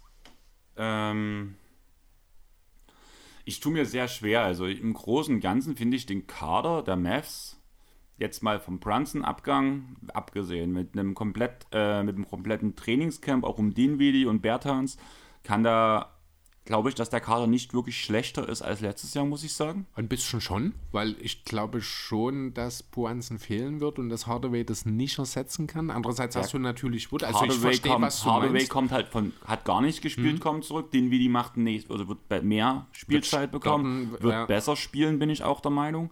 Danach sehe ich halt, du hast jetzt, auch wenn er ein bisschen überbezahlt ist, finde ich, in McGee endlich einen defensiv starken Center, der auch mal als Lobthread dienen kann, was halt einfach eine ganz große Stufe über zum Beispiel auch einen Dwight Powell ist. Der auch starten soll übrigens, McGee, angeblich. Ja, genau. Mhm. Weil hat er ja, also hat er selber von sich behauptet, dass er das, Na, das, das war, das war sein Plan Sein, ja. Genau. Aber ich finde diesen Kader schon runter, einfach weil das genau die Schwächen wurden schon ange, Gang, die man halt hatte, bis auf das Playmaking, was halt ein bisschen beschissen ist. Aber da denkt man halt, würde ich sagen, dass mit dem Zurückkommen von einem Tim Hardaway Jr. und halt einem besser integrierten Spencer Dinwiddie, dass das aufgefangen werden kann. Dazu der Christian Wood Deal. Also ich muss ehrlich sagen, dass ich die Offseason da äh, Mavs gar nicht so schlecht empfand, wie es viele gemacht haben. Schlecht an sich nicht. Ich sehe da, ich, ich sehe halt wirklich mehr Probleme dort mittelfristiger Natur in Sachen Ruf und etc. Die Mavs präsentieren ja, sich furchtbar schlecht. Welcher, nach dieser Twagic-Geschichte, welcher Free Agent will denn jetzt noch zu den Mavs? Der, der für zwei Jahre 121 Millionen bekommt. Ja, ja ne, aber das ist, ich, die Mavs machen gerade, ich habe es letzte Woche gesagt, wenn die so weitermachen, tut mir Luca schon sehr, sehr, sehr leid. Sehr bald, sehr leid. Das ist, davon rücke ich nicht ab. Da hilft es auch natürlich, du hast grundsätzlich recht, spielerisch ist das Team nicht so viel schlechter. Ich finde schon, weil halt dieses Playmaking ein Stück weit abgeht und das ein elementarer Faktor war, dass man doch trotz Wood nicht ganz das Niveau des Vorjahres hat. Ähm, ich lasse mich da aber gerne auch äh, eines Besseren belehren, aber mittelfristig wird dieses Team nirgendwo hingehen, wenn sich da nicht im Management was ändert. Ja, kann ich verstehen. Es ist halt gerade viel, was wäre, wenn, also sowohl meine Argumentation als auch deine Argumentation. Mhm. Ich verstehe das mit dem Ruf, das wird aber eher bloß die kleineren Spieler betreffen, weil alles, was halt größere Verträge sind, das bis jetzt eigentlich immer funktioniert. Ja, genau, weil ja Dallas schon immer so eine übelste Free Agent Destination war. Ich wollte gerade sagen, wenn wirklich mal jemand da war und ja. danach kein Twitter-Krieg ausgebrochen ist. Genau. Aber ja. Nee, also Hast du das mit ähm, Mark Cuban mitbekommen, dass welche Twitter-Tweets ähm, er jetzt vor kurzem immer wieder geliked hat? Nee. Da es gab Morddrohungen via Twitter an ihn selbst wegen der Goran Dragic Sache. Aha. Und diese Tweets hat er prinzipiell geliked. Ach, nee. Es sind halt auch Menschen, sind auch Idioten. Ja. Hast du noch jemanden Nein. auf der negativen Seite? Nein. Äh, ja, bis vorgestern hatte ich die Suns noch hier stehen. Das hat sich jetzt ein bisschen relativiert, weil halt Eden jetzt bleibt. Ähm, weil halt die ganze Geschichte komplett eingeschlafen ist. Solange es keinen Offersheet gab, ist ja nichts passiert. Man wusste nicht, was passiert mit KD. Passiert vielleicht was, auch wenn das sehr unwahrscheinlich war, dass er irgendwie in dir zustande kommt. Zumal ja auch Eden kein Interesse in Brooklyn generiert hat. Ja, jetzt müssen wir das, natürlich sind die Suns als Organisation, kommen jetzt hier auch öffentlichkeitstechnisch nicht super gut weg in dem ganzen Aiden-Kontext, aber man hat sein Team zusammengehalten. Die Suns werden auch nächstes Jahr wieder ein Contender sein. Deswegen ähm, würde ich die jetzt hier noch aus der Minusliste streichen bei mir. Wobei ich da echt gespannt bin, wie sich die Saison entwickeln wird, auch so wie mal, wie sich ein DeAndre Ayton auf dem Feld präsentiert und wie ein Chris Paul zum Beispiel auch mit ihm umgehen muss, äh, wird. Einfach die letzten Jahre, zum Beispiel bei den Clippers mit Chris Paul, wo er sich mit Blake und mit DJ nicht mehr grün war, das sah ja schon, dann hat man gemerkt auf dem Spielfeld, mhm. dass Chris Paul was gegen gewisse Spieler hatte. Ja, und das könnte ich mir bei DeAndre Ayton auch gerade sehr gut müssen vorstellen. Mal schauen. Ich glaube, Paul hat persönlich kein Problem mit Ayton, denn ich glaube, Ayton ist grundsätzlich schon jemand, der sehr lernwillig ist, der gut auch äh, mit Paul kann. Ich glaube, das Problem war wirklich ein Aiden-Sans-Thema, was direkt im Team, in der Mannschaft vielleicht gar nicht, jetzt wo es geklärt ist, mittel- oder nachhalten wirkt groß. Da bin ja, ich aber eigentlich gab es ja diese ganzen Diskussionen, dass er halt ähm, nur diese Trainingseinheiten macht, die er halt macht Und dass dann halt zu Hause, also du hast letztens auch, ich glaube, da haben wir letzte Woche schon drüber geredet, dass 50 Prozent ähm, der Spieler Marihuana konsumieren. Wo ja Chris Paul, glaube ich, nicht, dass er dazugehört, mit seinem Nee, ganzen Lebensstil und sowas. Und dass er ja auch immer vollen Einsatz bringt. Man muss halt auch ehrlich sagen, dass danach eine gewisse, zumindest psychische Einschränkung, zumindest für einen gewissen Zeitraum, also in dem Moment, wo du es konsumierst, mit Mhm. Nachwirkungen, ich weiß nicht wie lange, da kannst du wahrscheinlich eher mitreden, wie lange die Nachwirkungen sind. Ich weiß nicht, was du meinst. Es gibt Aber keine Nachwirkungen, wenn- soweit ich weiß. wenn das, also mir geht es jetzt nicht auf langfristig, Nee, sondern wirklich schon, so, wenn du danach halt sagst, ich weiß halt, ich weiß nicht, wie lange das anhält, dass du danach ist zumindest. Ja Unterschied, also das ist ja auch du völlig weißt doch- du unterschiedlich. weißt doch, was ich raus möchte. Was, wann, wie viel, wo, in welcher Situation. Ähm, keine Ahnung. dass also es sich zum Beispiel auch vielleicht aufs nächste Training auswirken könnte. kann, natürlich wird unter Umständen ein bisschen zumindest an der Leistungsfähigkeit äh, einschränken. Und das, stimmt. meine ich halt, dass dann zum Beispiel Chris Paul bei, gerade bei so einem Thema dann glaube ich schon stinkig werden könnte. Ja, gut, das kann natürlich sein. Jo, gehen wir auf die andere Seite der Medaille. Also ich habe immer bloß immer ein Team aufgeschrieben und Mhm. für mich gibt es einen ganz klaren Gewinner der Offseason. Oh, da habe ich auch, ich habe eins, zwei, drei, auch vier Teams habe ich tatsächlich hier stehen. Ich habe kein, halt Bestes und Schlechtestes. also Beste, ich habe auch ein klares Bestes. Ich denke, wir sind uns einig, dass es die Celtics sind. Also ich habe hier stehen, die Larry O'Brien-Trophäe ruft förmlich schon in den nächsten Jahren die Worte Boston Celtics. Ja, genau. Also Wahnsinn. Ohne irgendwelche Rotationsspieler relevanten abzugeben, hat man sich Marken Brockton geholt. Dazu Danilo Gallinari jetzt. Ich glaube, es ist immer noch nicht durch, aber ich glaube, da gibt es der Gallo-Deal müsste Ist durch er sein. inzwischen durch? Okay. Ähm, ist auch egal. Das Ganze hat gekostet lediglich Daniel Theiss und Peyton Pritchard, die in den Playoffs keine relevante Minuten mehr Peyton gesehen Pritchard haben. Ist, war doch bei, ist noch bei den. Ähm, Nee, nicht. Pritchett, sondern. Neesmith, genau, stimmt. Ähm, ja, die aber beide keine relevanten Playoff-Minuten gespielt haben. Das heißt, der, der, der Ost-Champion hat sich auf zwei Planstellen extrem verstärkt. Also auf einer extrem und auf einer, was Gallo noch zu leisten imstande ist und wie er in das Team reinpasst, müssen wir noch schauen. Er hilft aber auf jeden Fall auch weiter. Als Stretch Big ist er immer noch. Ja, Scoring vom gut. Flügel hinter den beiden Chase gab es bisher nicht in Boston. Da würde er auf jeden Fall weiterhelfen können. Ich glaube eher, dass er sich so ein bisschen auch, also, da, also es gibt auch Gespräche, dass er als Small Ball Center sogar eingesetzt werden soll. Oh, das sehe ich in dem Team gar nicht, ehrlich Dass gesagt. er eher sich hinter Horford und ähm, Rob Williams mit, mit Grant Williams zusammen diese Rolle einteilt. Ja, gut, aber ich glaube schon, dass er bei den Celtics in 40 von 48 Minuten mindestens entweder Horford oder Williams, also immer mindestens einer von beiden auf der Platte stehen wird. Deswegen wird es da nicht so viel geben. Es wird mal ein bisschen versucht werden, ja. Nicht zu vergessen, dass die Celtics ja auch noch die Trade Exception haben bis diese Woche. Ich glaube, 18. war der Stichtag, ich weiß es nicht genau. Das wäre am Montag. Keine Ahnung, aber da wird es auch nur noch mal einen kleinen Deal, wenn überhaupt, geben, da man in Boston ja auch nicht unbedingt gewillt ist, zu viel Geld zu bezahlen. Stichwort Luxussteuer. Aber trotzdem, beste Offseason, ganz klar die Celtics. Was ich halt noch interessant finde, der Kern des Teams, wie lange der noch zusammenhält. Brown muss man 2024 verlängern, 2025 tut Brockton und Derek White erst auslaufen und 2026 dort Heimlord, Smart und Tatum. Horford kann man nach dieser Saison noch für, für kleines Geld wahrscheinlich verlängern. Und damit steht dieser Kern auf Jahre und Wird noch für sehr viel Unruhe in anderen Front Offices und Genau. Coaching-Büros aber dann sorgen. pack mal zusammen, was sind deine anderen drei Gewinner? Ähm, was mir sehr gut gefällt, ist, wenn sie es durchziehen, die Jazz. Durchziehen heißt, Mitchell muss noch mit weg. Denn dann ist auf einmal die Pickschatulle der Sander, über die wir über, äh, über Jahre geredet haben, wie absurd groß die ist. Die ist auf einmal nur noch ein kleines Licht, Lichtlein im Vergleich zu dem, was die Jazz generieren können. Hast du gesehen, was die Knicks für ein Angebot für Mitchell abgelehnt haben, also beziehungsweise was die Jazz gefordert haben? Also ich weiß, dass Barrett irgendwie mit drin war. und das Ich rede von einem der, anderen Paket. Nee, dann weiß ich Obi nicht. Toppin, Ah, doch, ja. Quickly, Qu- Quimes. Grimes und sechs. Sechs. Das First? Rounder. Naja, es müssen ja nicht die eigenen sein. Die Knicks haben noch andere First Rounder. Also die haben zum Beispiel noch so, den Dallas ja, First stimmt. Rounder vom nächsten Jahr zum Beispiel. Ja, okay. Sechs First Rounder plus, glaube ich, zwei Swaps oder sowas. Ja, wenn du nach dem Paket, was du für Gobert gekriegt hast, ist es völlig legitim, das Ja, zu ich verlangen. weiß schon, ne? das ist das lächerlich. Das ist total absurd. Und jetzt reden wir darüber, dass ein Kevin Durant noch auf dem Markt ist, der ja noch mehr generieren soll. Diese Liga das gerät gerade völlig außer Kontrolle.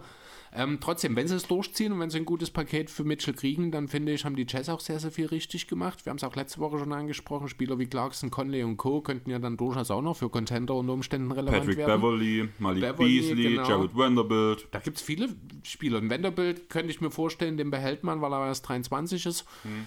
Ähm, Ja, aber Utah auf den richtigen, dann möchte ich Daryl Morey noch mal kurz lobend erwähnen für die vielen kleinen Deals um Haus, um Tucker und Co., die er gemacht hat. Melden natürlich auch Die Kommunikation mit Harden. Harden-Sache muss natürlich positiv erwähnt werden, genau.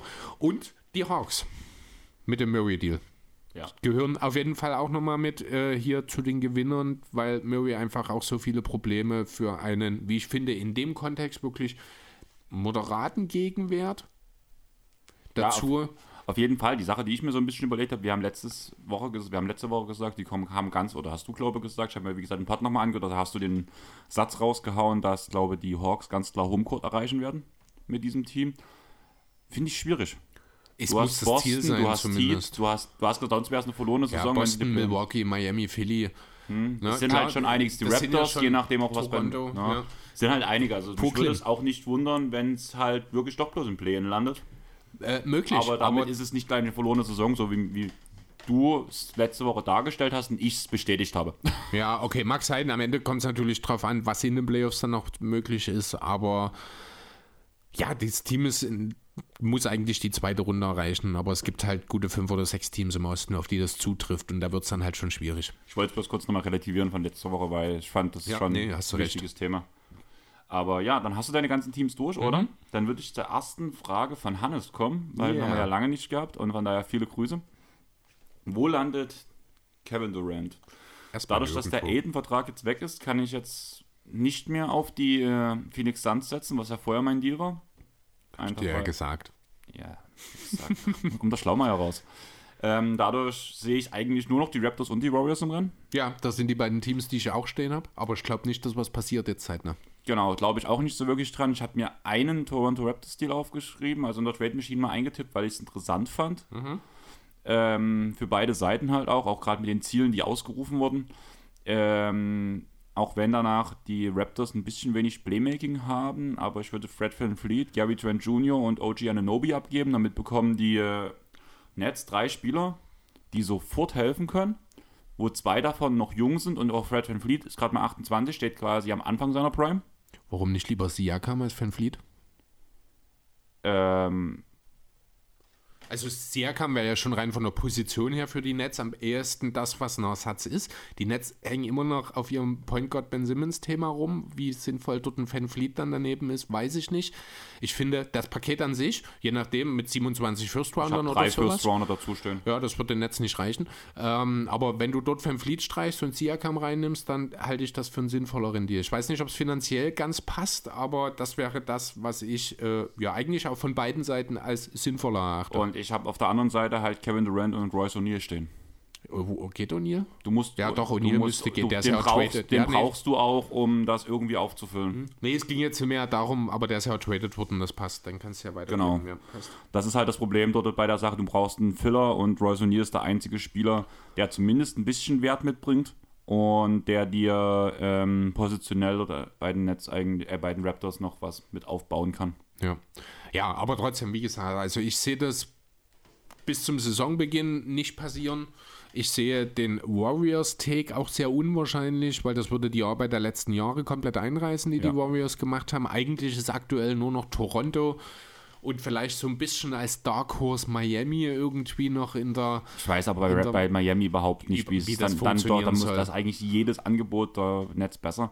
Was ich mir noch zu meinem Trade noch mit aufgeschrieben habe, weil es fehlt dann nachher bei den Raptors Instant Playmaking. Mhm. Und da könnte man danach zum Beispiel über solche Spieler wie Eric Bledsoe oder Dennis Schröder reden in Toronto. könnte man theoretisch Und das tun. würde den Kader dann extrem rund machen mit einem Kevin Durant, mit einem Scotty Barnes, mit einem Pascal Siakam. Ja, trotzdem würde ich dort lieber Siakam als Van Fleet abgeben, einfach weil Thema Playmaking und Van Fleet ist der bessere Spieler als die Point Guards, die du gerade genannt hast. Deswegen, äh, aber ich könnte natürlich auch nachvollziehen, wenn die Nets dort äh, ja, drauf bestehen würden in irgendeiner Form. Aber wie gesagt, nicht bis zur Deadline. Also ich glaube auch, dass bis zur Deadline nur dann, wenn wirklich in irgendeinem anderen Team irgendwo was richtig Unerwartetes passiert und sich nochmal der Markt in irgendeiner Form, ja ich sag mal, leicht erschüttert. Ansonsten würde es mich auch nicht wundern, wenn Durant die Saison in Brooklyn beendet. Ja, das fand ich das auch letztens interessant. Das kam bei, war eine ähm, Diskussion bei Lockdown NBA, wo es darum ging, dass es auch momentan anscheinend in, bei, in Brooklyn Gespräche gibt, dass schon Marks gefeuert wird. Und dass man halt, weil das irgendwie so dieser, dieser Konflikt, der entstanden ist, ist halt aufgrund von John Mox ein Konflikt mit KD und Kyrie. Aufgrund der Sache, dass man Kyrie auswärts nicht hatte spielen lassen, dass man ähm, die Vertragsverlängerung nicht direkt geben wollte, obwohl es abgesprochen war und sowas. Man würde damit den zwei Spielen noch mehr in die Hand geben, oder die mhm. Franchise noch mehr in die Hand geben, was ähm, schwierig ist, sage ich mal so. Allerdings ist es vielleicht besser, den Weg so zu gehen, als seine zwei besten Spiele abzugeben, vor allem wenn es dann auch wirklich nächste Saison funktionieren soll, also vor allem nee. ohne Kevin Durant abzugeben. Sehe ich anders. Ähm, also ich habe dazu noch gar nichts gehört. Ich weiß aber, dass sich ja Chozai relativ deutlich geäußert hat vor ein paar Wochen im Sinne von lieber ein Team, das 40 Spiele gewinnt, knapp um die Playoffs kämpft, dafür aber sich für den Verein zerreißt, als diese zwei Flachpfeifen. Um es sinngemäß natürlich nie so gesagt.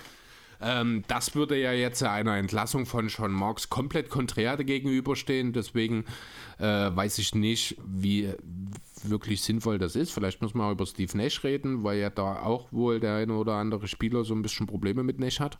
Ich ja. weiß nicht, ob du das mit Cam Thomas mitgekriegt hast. Ähm, nein, mit Cam Thomas nicht. Ich habe bloß, dass Steve Nash ähm, irgendwie in einem Interview gesagt hat, wo er darauf angesprochen wurde, auf die aktuelle Situation der Brooklyn Nets und bloß die Aussage gebracht hat, not my business.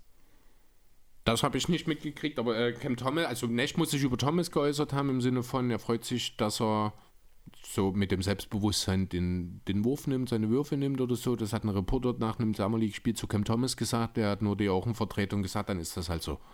Was hat Nash gesagt? Nein, das hat Cam Thomas gesagt, nachdem ein Reporter die Aussage von Nash ihm gegenüber so. erwähnt hat. Okay. Also ich glaube auch, äh, das Problem in Brooklyn, das einzige in Brooklyn, was kein Problem ist, ist Sean Marks angeblich halt, wie gesagt, ist das, also das ist dieser Twistpunkt zwischen Kyrie, KD und Marx. Das ist dort, wo es danach gekesselt hat zwischen den Großen. Keine Ahnung, kann sein. Also ich würde an der Stelle mit Marx gehen, denn er hat so viel, so gute Arbeit geleistet in den letzten Jahren, ähm, dass, ja, im Gegensatz zu Kyrie und KD. Ja, verstehe ich völlig. Ich würde es auch schade finden, aber im Endeffekt, bevor ich halt diese zwei Spieler für nichts abgebe und irgendwie so ganz unten bin. Ja, für nichts passiert ja nie. Ja. Dafür haben ja die also bei Kyrie vielleicht, aber das tut dir noch nie weh. Ich bin halt gespannt, wie es endet. Also ich fand auch diese Diskussion, die ging relativ lange, die haben sich relativ da ausgelassen. Das war auch eine sehr, sehr lange Lockdown-NBA-Folge, das sind bloß 30 Minuten, die ging über eine Stunde, glaube ich. Mhm. Und ja, wollen wir zur nächsten Frage kommen? Ja. Weil das war gleich nochmal, Hannes. Ähm, ihr seid NBA-Profis in dieser Off-Season. Ähm, wo unterschreibt ihr? Ja, fand ich eine blöde Frage, wenn ich ehrlich sein soll. Ja, ich habe auch überlegt, wie ich das anpacke. Ja, ich habe es mir ganz banal gemacht. Nein, Philly natürlich. Billig würde ich sagen, Clippers steht bei mir ja. als ersten Satz. Punkt 1 Lieblingsteam. Zum einen wäre ich bei meiner Größe und meiner Art Spiel irgendwo ein Flügel in der NBA.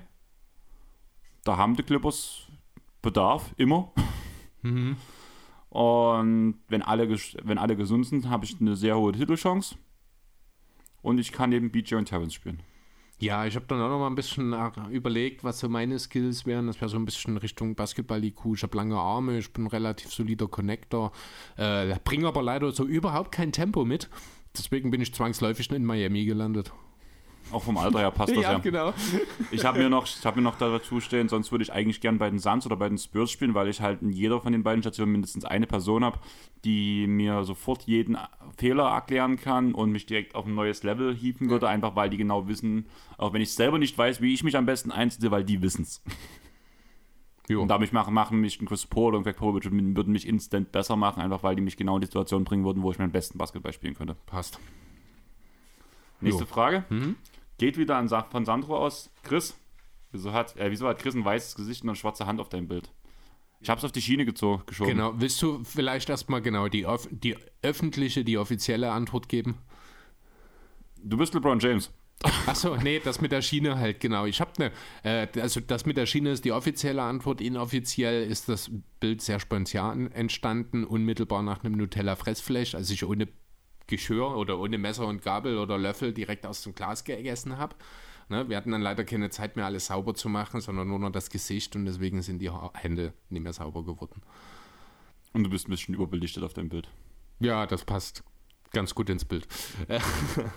ja, keine Ahnung. Mm, ja. Inoffizielle Variante ist, ich habe Chris sein, ähm, habe das Bild gefotoshoppt und habe einfach aus LeBron James Christopher Riegel gemacht. Standard. Ja, so wie immer. Jo. Gut, weiter. Passt ja vom Körper her von dir und ihm, oder? Auch von den Achievements und alles. Mhm. Das ist okay. Du würdest, du würdest die Lakers genauso runterwirtschaften. Aber ohne Titelgewinn. Ja, stimmt. ähm, jo, direkt nochmal eine Frage von Sandro. Ähm, erstmal hat er eine DM geschrieben, weil die Frage zu lang ist. Halt dich kurz, Junge, ganz ehrlich. Ihr dürft euch einen NBA-Spieler, der retired ist, zurück in die NBA holen. Wen würdet ihr wählen und warum? Und zu welchem Team passt der am besten? In Klammern, die Spieler sind in ihrer Prime. Chris, da haben wir das Klammerthema schon wieder. Ja, ähm, habe mir nicht allzu viele Gedanken dazu gemacht, um ehrlich zu sein. War nur ein kleiner Bereich auch in den Klammern, deswegen habe ich das jetzt nicht ganz so schlimm gesehen. Ich wollte einfach bloß die Klammern mal wieder erwähnen, die sonst Tobi immer ins Spiel Ja, gebracht genau. hat. Ich habe auch hier natürlich eine offensichtliche Antwort. Das ist Allen Iverson anstelle von Harden neben Embiid. Das fände ich schon echt geil. Hm. Das ist die, die, die einfache Antwort. Natürlich könnte ich mir auch einen Dirk Nowitzki sehr gut neben dem Embiid vorstellen. Äh, andererseits, was mich wirklich reizen würde, wäre ein Train Wade aktuell in dem Heat-Kader.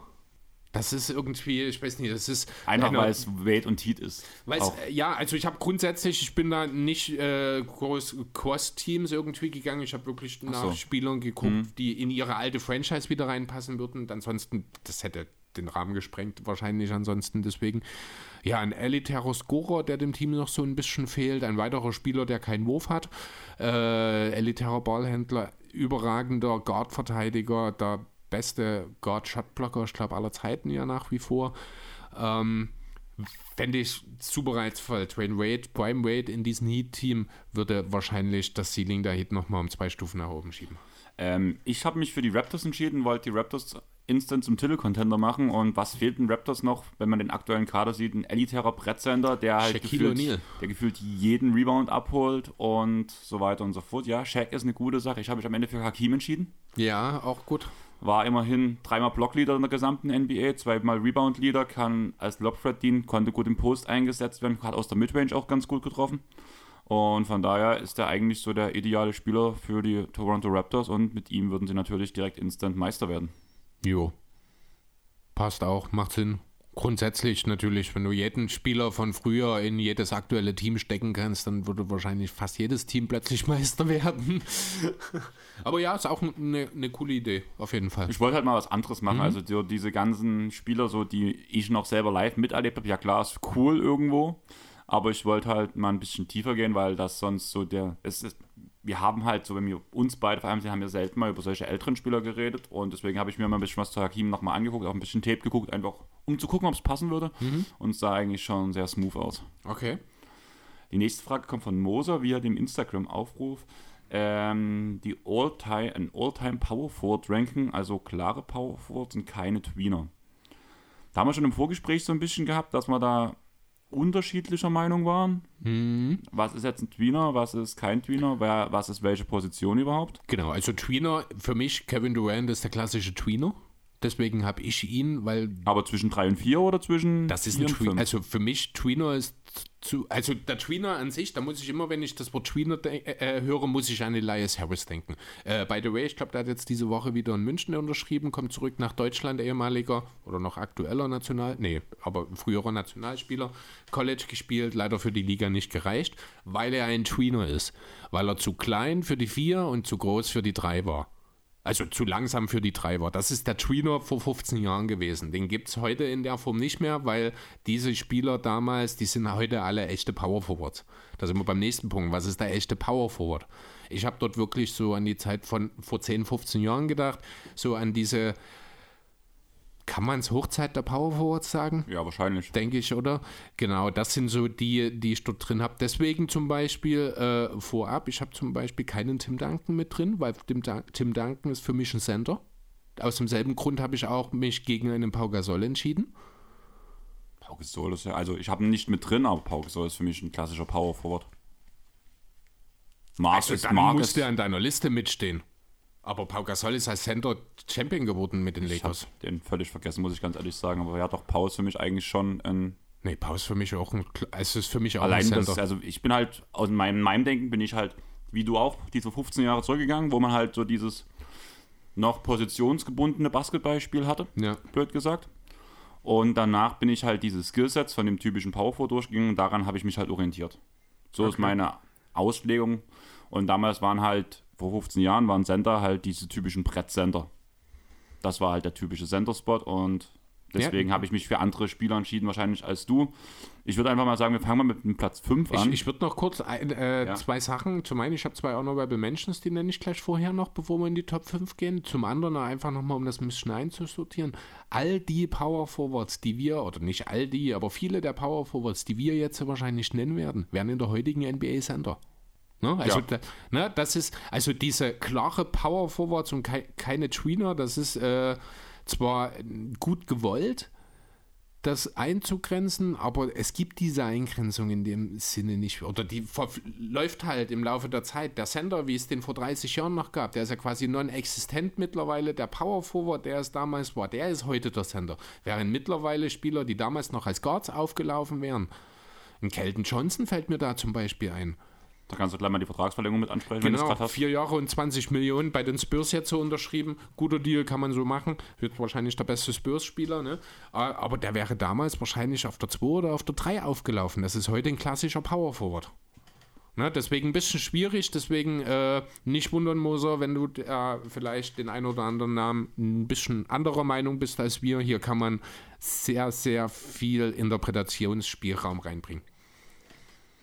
So, genau. Dann meine Honorable Mentions sind Dennis Rodman und Chris Webber. Die haben den Cut nicht ganz geschafft. Ja, verstehe ich, habe ich aber auch, muss ich sagen, nicht drüber nachgedacht. Okay. Also ja. nicht, weil ich den jetzt nicht als Power Forwards gesehen habe, sondern einfach, weil ich meine folgenden, also meine, wie gesagt, Paul Gasol würde bei mir mit in dem Fall Power Forward fallen, weil ich halt am Hand des Skillsets gearbeitet habe. Mhm. Fast 15 Jahren der typische Power Forward war, deswegen würde ich sagen, Platz 5, Charles Barkley ist mein Platz 3. Oh, so weit vorne. Also ich habe bei ihm war der erste, wo ich gerungen habe, ob ich noch rauskicke sogar. Ah, sehe ich gar nicht. Also einer der effizientesten Volume-Scorer der Liga-Geschichte, überragender Rebounder, untersetzter Power Forward, ähm, einmal MVP guter Schütze auch, genau. Äh, einmal MVP, elfmal All-NBA. Ähm, gibt natürlich Spieler, die mehr dekoriert sind, also auch die auf 4 und 5. Da kann man durchaus drüber diskutieren, dass man die vor Barclay nimmt. Das ist okay. Ich habe mir am Ende wahrscheinlich auch ein kleines bisschen mit der Sixers-Brille auf die 3 gesetzt. Okay, wer ist dein Platz 5? Mein Platz 5 ist Kevin McHale. Habe ich auch drüber nachgedacht, habe mich aber dann bewusst dagegen entschieden, muss ich sagen, weil ich halt Charles Barkley und meine anderen vier Namen wesentlich besser fand. Okay, also McHale muss man dazu sagen, es ist vor meiner Zeit. Ich habe mir jetzt auch nicht äh, besonders viel über ihn rausgeschrieben. Dreimal äh, Champion geworden, einer der besten Verteidiger äh, zu seiner Zeit, gleichzeitig auch noch ich glaube, zweite Option neben Larry Bird in der Offense für die Celtics gewesen. Extrem wichtiger Spieler, auch als Persönlichkeit. Und ja, meine Platz, mein Platz Nummer 5. Mein Platz Nummer 4 ist ein Defensive Player of the Year, ein NBA Champion, ein doppelter MVP. Und der spielt noch in der Liga. Janis Antetokounmpo. Den habe ich rausgelassen, weil ich dachte, aktive Spieler in einer Alltime-Liste tue ich mich immer schwer. Deswegen habe ich mich hier nur für Spieler entschieden, die nicht mehr spielen. Okay. Aber ich habe auch über Janis nachgedacht und er würde wahrscheinlich auch hier drin mit landen. Okay, ja. also ich sehe halt eher, dass er noch vorrutscht, muss ich ganz ehrlich ja. sagen. Als bester Europäer auch unter den. Unter, ah, ne, das wird schwierig unter meiner Liste. Also, also nicht auf allen Positionen, sondern Power Forwards, wollte ich jetzt damit sagen. Ja, ja, ich weiß schon, okay. aber auch das wird schwierig. Ja. Gut. Ähm, Dein Platz 4? Mein Platz 4 ist der Mailman, Carl Malone. Das ist derjenige, weshalb ich auf Platz 5 Charles Barkley fast rausgekickt habe. Fast rausgekickt? Ja, Malone also, ist bei mir nicht drin. Malone ist bei dir nicht drin? Ja. Okay, Two-Time MVP. 80 Spiele in 17 von 19 Jahren in seiner Karriere, also nur zweimal weniger als 80 Spiele gemacht, ist Wahnsinn. Außer im ersten und im letzten Jahr immer 20 Punkte gemacht, zweimal MVP, 14 Mal All-Star, äh, All-NBA-Spieler. Äh, ja, über Stockelone muss man nicht allzu viel sagen, über ihn und John Stockton, die da für die Jazz über ja, 20 Jahre fast eine Institution waren, gehört für mich ganz klar in die Top 5 ja, war halt wie gesagt derjenige, den, wo ich Platz 5 so ein bisschen hergeschoben habe. Schon mir halt selber unsicher, wie ich es jetzt genau mache. Aber ich, das ist blöd gesagt meine, mein Platz 6. Okay. Aber ich wusste halt schon, dass du halt irgend, also wahrscheinlich hätte die Honorable Mentions halt später gemacht eigentlich, wo halt solche Namen dann halt noch gefallen wären. Mhm. Aber mir ging es, weil es hätte ja sein können, dass du die bei dir mit drin hast, deswegen hätte ich später drüber geredet. Mein Platz 3 ist Dirk Nowitzki. Ist mein Platz 2. Weil dort ist einfach bei mir der Punkt, dass ich dort das Problem noch sehe, wegen der Defense, muss ich auch ganz ehrlich sagen. War der entscheidende Punkt, weswegen Platz 1 Platz 1 ist, also du hast jetzt Dirk auf 3, hast du gesagt, genau. ne? Ja, ich weiß dann auch, wer die anderen beiden sind. Ich bin gespannt, wahrscheinlich ist dann mein Platz 1 dein Platz 2, weil genau. du haben wir ja schon angesprochen, genau. Tim Duncan wahrscheinlich auf 1 hast dann. Ne? Genau. Ne? Und auf Platz 2 halt Kevin Garnett. Ja, ganz genau, richtig. Big Ticket. Ja, also für mich ist Kevin, wie gesagt, äh, Duncan und Gasol sehe ich eher als Center. Das liegt vielleicht auch daran, dass ich gerade äh, bei Dank, ja doch eigentlich schon auch bei beiden die Zeiten, wo sie als Power Forward gespielt haben, also Gasol hat es ja tatsächlich gemacht, aber dort bleibt mir halt diese Lakers Championship-Zeit im, Hintergr äh, im Hinterkopf und dort ist er meines Erachtens nach wirklich als Center aufgelaufen. Aber, aber das ist ja halt mit einem, Power Forward, mit einem Power Forward Skillset halt. Das ja, ist halt das sind wir bei der Sache positionslos. Mit der Zeit, ne? ne? Genau, richtig. Und das war halt genau mein Problem, deswegen habe ich mir halt gesagt, ich nehme diese 15 Jahre zurück mhm. Und danach nehme ich das Skillset von einem klassischen Power Forward und danach übertrage ich das halt das. Und da ist halt ein Tim Duncan für mich dort genau drin. Ein Pau Gasol passt dort dann sehr gut rein. Habe ich, wie gesagt, völlig vergessen. Hab, also wortwörtlich habe ich hier stehen, Tim Duncan, kein Power Forward für mich, hat fast zwei Drittel seiner Karriere als Center gespielt, hat klare Center-Skills, daher kein Platz in der PF-Liste. Für Pau Gasol gilt dasselbe, auch wenn er mehr Power Forward Skills mitbringt. Also das ist wortwörtlich das, was ich hier mhm. stehen habe. Ich kann das total verstehen, was du sagst. Über Gasol könnte man auch noch diskutieren, ob man ihn als Power Forward oder als Center sieht. Bei Duncan bin ich da aber eigentlich überhaupt nicht gesprächsbereit, wenn ich ehrlich sein soll. Weil Duncans Power Forward Zeiten sind äh, aus der Zeit hauptsächlich noch mit einem Admiral, beziehungsweise ich weiß nicht, inwiefern das relevant ist, Thiago Splitter. Ähm, Deswegen ist Duncan für mich ein klarer Sender. Aber ja, reden wir kurz über Dirk. Müssen wir natürlich nicht allzu viel dazu sagen. Der erste echte Stretch Big Superstar, will ich mal sagen. Ich will jetzt nicht Kies Van Horn unter den Tisch fallen lassen an der Stelle. Ähm, bester Power Forward Scorer all time, Champion geworden, Finals MVP, hat für eine Revolution im Basketball gesorgt, wie es sonst wahrscheinlich nur Steph Curry nach ihm noch geschafft hat. Ähm, ja, muss man nicht viel dazu sagen. 20 Jahre im selben Team, loyal, sympathisch, erfolgreich, nur übertroffen vom wahrscheinlich auch besten Power Forward Verteidiger aller Zeiten, The Big Ticket, Kevin Garnett, Super Scorer, äh, auch MVP geworden. Ich habe mir sogar zweimal MVP aufgeschrieben, das stimmt aber nie, oder? Ich glaube bloß einmal. Ja, ne? Das Jahr bei den Minnesota Timberwolves. Richtig, genau. Aber er ist dann halt, ah, wahrscheinlich, vielleicht bin ich durcheinander, weil, ach nee, Finals MVP ist ja Pierce dann auch für die Celtics geworden. Das fehlt ihm tatsächlich. Das habe ich, war schon ein bisschen überrascht, ehrlich gesagt. Aber er war halt auch nicht mehr der Jüngste in Boston dann. Mhm. Ähm, ja, auch so ein Typ, äh, generational Talente einerseits, andererseits auch jemand, der ja so ein bisschen auch die. Ja, die Forschen für Dirk Nowitzki und die Veränderungen des Spiels gelegt hat. Denn Garnett hatte auch schon einen richtig, richtig butterweichen Jumper, noch nicht bis an die Dreierlinie raus, aber war ein elitärer Midrange-Shooter auch. Einer der besten Verteidiger all-time, würde ich sogar behaupten wollen. Und deswegen für mich hier als bester Power Forward aller Zeiten. Warum ich Tim Duncan wahrscheinlich auch so ein bisschen mit in der Power Forward-Riege mit drinstehen habe, ist diese leidische Diskussion, die wir ewig hatten, ähm, ob Dirk Nowitzki oder Tim Duncan der beste Powerforward aller Zeiten war. Da gab es ja auch Ewigkeiten, wo Dirk noch gespielt immer wieder diesen Vergleich und da wurden beide auch als Powerforward bezeichnet. Ja, das stimmt schon. Es ist, ich tue mich, also ich, ich sehe in Tim Duncan einfach einen Sender. Das ist, ich kann nichts anderes sehen. Während das bei Kevin Garnett, was eigentlich völlig grundunterschiedlich ist. Ich könnte mir Garnett, und das wäre ein absoluter MVP-Kandidat-Sender in der heutigen Zeit. Also Kevin Garnett in der heutigen Zeit würde Embiid-mäßige Zahlen auflegen. Nur, dass er ein besserer Playmaker als Beat ist. Ne? Also von daher, ähm, und trotzdem sehe ich den irgendwie hab, nicht als Sender. Kevin Garnett ist immer ein Power Forward gewesen. Natürlich, die Power Forwards vor 20 Jahren hatten äh, noch andere Aufgaben. Die hatten auch viele Center-Skills, gerade defensiv äh, war das so wichtig, aber es ist einfach bei mir, macht kurz Blob im Kopf, wenn jemand Tim Duncan Power Forward sagt. Das ist, das stimmt einfach nicht für mich. Dann mach mal ganz kurz Blob und spring zur nächsten Frage und die ist von NRG. Hast du noch Honorable Mentions, die du nennen willst?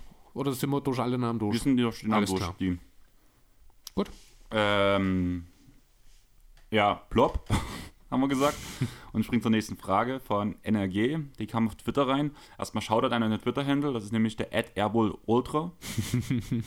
Musste ich sehr lachen, wo ich es Ja. gesehen habe. Direkt einen Screenshot geschickt, Chris. Ähm, ja, zu, zur Frage. Wie wir alle wissen, ist Platz 1 und Platz 2 von LeBron James und Michael Jordan reserviert als den besten Basketballer aller Zeiten. Daher meine Frage, wer ist für euch der drittbeste Basketballer aller Zeiten? Und ja, ich fand das eine sehr schwierige Frage, einfach aufgrund der verschiedenen Epochen. Es gab Kobe, es gab AI, es gab Chamberlain, es gab Bird und Magic, Shaq, Hakim und so weiter und so fort. Wer ist deine Nummer 3? Ich glaube, von all den Namen, die du jetzt genannt hast, steht auch nur, also ich habe tatsächlich auch drei Namen hier. Ich habe sie nicht gerankt, weil, wie du schon sagst, super schwer. Es sind auch alles drei Spieler, die ich nicht live gesehen habe. Deswegen etwas schwierig einzuschätzen. Die Namen, die du gerade aufgelistet hast, alle, da ist nur einer dabei, der Das bei mir. Nein, das ist äh, Magic. Okay. Also Magic Johnson habe ich hier stehen als besten Point Guard aller Zeiten, fünffacher Champion, dreifacher MVP, der sogar mal in einem Finals-Spiel plötzlich Center spielen konnte. Als Rookie. Als Rookie wohlgemerkt, genau. Ähm, den habe ich hier mitstehen, Earl Magic Johnson, genau. Ist einer der drei Namen, die ich mir hier hingeschrieben habe. Wie gesagt, äh, super schwierig, weil wir keine von denen live miterlebt haben. Das ist immer so ein bisschen dann schwierig. Also ich habe keinen von den dreien gesehen, einer ist auch wirklich lange her. Ähm, ist ja auch immer so ein bisschen die Frage, wonach geht man? Ist der Beste aller Zeiten der mit den meisten Titeln? Ist es der mit den meisten Punkten? Ist es der, der das beste Team um sich rum hatte, aber trotzdem der beste Spieler in dem Team war? Ist ja so ein bisschen auch wie die MVP-Diskussion. Kann man in verschiedene Richtungen sehen. Du hast Kobe Bryant zum Beispiel mit erwähnt, den habe ich gar nicht mit in meiner erweiterten Liste drin gehabt. Ich habe diese Aufzählung am Anfang, das war so, was man so im öffentlichen Ton hört. Und Mhm. da hat man ja ganz oft auch den Namen Kobe Bryant gehört. Ist Und richtig, deswegen genau. habe ich sehe es ich aber erstmal aufgrund, weil ich halt ein paar verschiedene Epochen, wie man ja mit AI, Kobe, Chamberlain, Bird, also Magic. übrigens, ich auch wollte halt, Iverson gehört nicht in die Konversation, ja, das muss man auch ich sagen. wollte bloß halt, wie gesagt, so ein paar Ja. Namen punkten, die halt durch die gesamte NBA-Geschichte Mhm. gehen. Äh, Ich habe mich am Ende für jemanden entschieden, da hat Shaq ein Zitat auch dazu rausgehauen, das fand ich ganz cool. Wenn ich all seine Ringe haben kann, dann überbietet mich niemand mehr. Bill Russell. Bill Russell. Jetzt der zweite Name auf meiner Liste, elffacher Champion, 11 elffach, von 17 Meisterschaften für die Celtics geholt, 2,8 Ja. Meter acht groß, hat im Schnitt 22,5 Rebounds aufgelegt, bei 15,1 Punkten pro Spiel. Der hat, er hat im Schnitt über seine gesamte Karriere 32 42,3 Minuten pro Spiel gespielt. das ist krass. Und er spielte außer in seinen ersten beiden Jahren jedes Jahr mindestens 70 Spiele, holte achtmal in seiner Karriere über 30 Rebounds und dreimal davon sogar über 40. Ja, Wahnsinn. Unter anderem sein Career High hat er in Detroit, hat er in Detroit au- aufgelegt in der Saison 44, 64, 65 mit 49 Rebounds in einem Spiel. Kann man mal so machen. Ja, Bill Russell. Äh, in einer Zeit, in der Will Chamberlain eigentlich alles und jeden dominiert hat, wie es ihm beliebte und er sich halt auch mal spontan für ein Jahr sagen konnte, gut, jetzt will ich mal die Liga in Assists anführen, hat es diesen einen Spieler gegeben, mit dem konnte Chamberlain einfach nicht zurande kommen. Der hat ihn immer wieder in die Schranken gewiesen, er hat seine schlechtesten Spiele gegen diesen Spieler gemacht und das ist eben Bill Russell gewesen. Deswegen für mich, also das ist so der entscheidende Punkt oder einer der entscheidenden Punkte, natürlich neben den elf Titeln, die er mit den Celtics gewonnen hat, warum Russell hier mit auf dem Zettel steht. Und wer ist dein letzter Name? Kareem Abdul-Jabbar, der All-Time-Scoring-Leader. Verständlich. Ja, sechsmal Champion, sechsmal MVP, zweifacher Finals-MVP. Bill Russell übrigens fünffacher Finals-MVP, nur dass man die Zahl auch einfach mal genannt hat. Ist eigentlich schon fast eine schlechte Quote bei elf Titeln, muss man sagen. Ja, genau, aber ja, wo, wenn du jetzt, oder wo, für wen würdest du dich entscheiden, wenn du jetzt dich konkret auf einen Namen festlegen Wie müsstest? gesagt, ich habe einen Namen hier stehen und das ist für mich Bill Russell. Achso, du hast nur diesen Genau, einen Namen dastehen, genau. Bill Russell. Wie gesagt, Ich- diese anderen Namen waren einfach bloß, also die habe ich mir mit aufgeschrieben, so ein bisschen für das Moderieren. okay. Um einfach erstmal in das Ja. Thema so ein bisschen reinzukommen, ein paar Name-Droppings zu machen. Und da die Frage nach unserem dritten ist, habe ich da halt auch drüber nachgedacht und für mich war es halt dann Bill Russell. Ja, also ich würde mich tatsächlich schwer tun, die drei, die ich genannt habe jetzt, Bill Russell, Magic Johnson, Kareem Abdul-Jabbar, haben alle ihren Case. Ich würde schon sagen, dass die drei die nächsten sind, aber ich möchte mich dort auch wirklich nicht auf einen festlegen. Es ist ja schon, man kann ja auch drüber diskutieren, ist es LeBron oder ist es MJ? Man muss sich ja auch nicht immer konkret auf etwas festlegen. Genau. Deswegen würde ich direkt zur nächsten Frage von NRG springen. Mhm. Was sind die schlechtesten Trades und Signings der letzten 15 Jahre? Und bei dieser Frage habe ich mir extrem, bin ich mir, habe ich mir sehr schwer getan, muss ich sagen. Echt? Ja. Also ich habe erstmal stellvertretend für den, äh, für den 2016er Sommer, habe ich mir erstmal Batum, Moskov, Deng und Co. hingeschrieben. Ähm, ich habe Moskau, Also ganz kurz, Fun Fact, Luol Deng wurde bis diesen Sommer von den Lakers noch bezahlt für 40 Spiele, die er für sie gemacht hat oder so. ähm, sowas haben wir auch noch irgendwo anders. Irgendjemand wurde von den Magic noch bezahlt, ich, bis letztes Jahr. Das habe ich auch gefunden. Ich glaube, das war sogar Timothy Moskov. Es kann sein, dass er weggetradet wurde. Ja, Ja, das kann sein, genau. Moskov wurde am Ende von Magic gestretched und hat bis letztes Jahr noch 5,5 Millionen bekommen. Ja, genau. Und denselben Vertrag mehr oder weniger hatte ja auch Luol Deng, nur dass der eben noch bei den Lakers lag. Genau. Also kurz für euch, ähm, der Vertrag wurde 2016 unterschrieben, sollte offiziell bis 2019 laufen. Vier Jahre, 64 Millionen. Moskov hat insgesamt 54 Spiele für dieses Geld für die Lakers gemacht und 31 für die Nets. Hat dabei 5,8 Punkte nur noch aufgelegt, 4,1 Rebounds und hat ein 103er O-Rating aufgelegt und ein 110er D-Rating. Schönstes Meme hat auch Timothy Moskov eigentlich, ich weiß nicht, ob du das noch kennst, in seinem, in seinem Denver-Trikot, wo groß eingeblendet war, ja, höchster Rebound, äh, höchste Rebound-Zahl der kompletten Saison mit 29 Rebounds in dem Spiel und daneben steht 93 Punkte. Ja, stimmt, genau.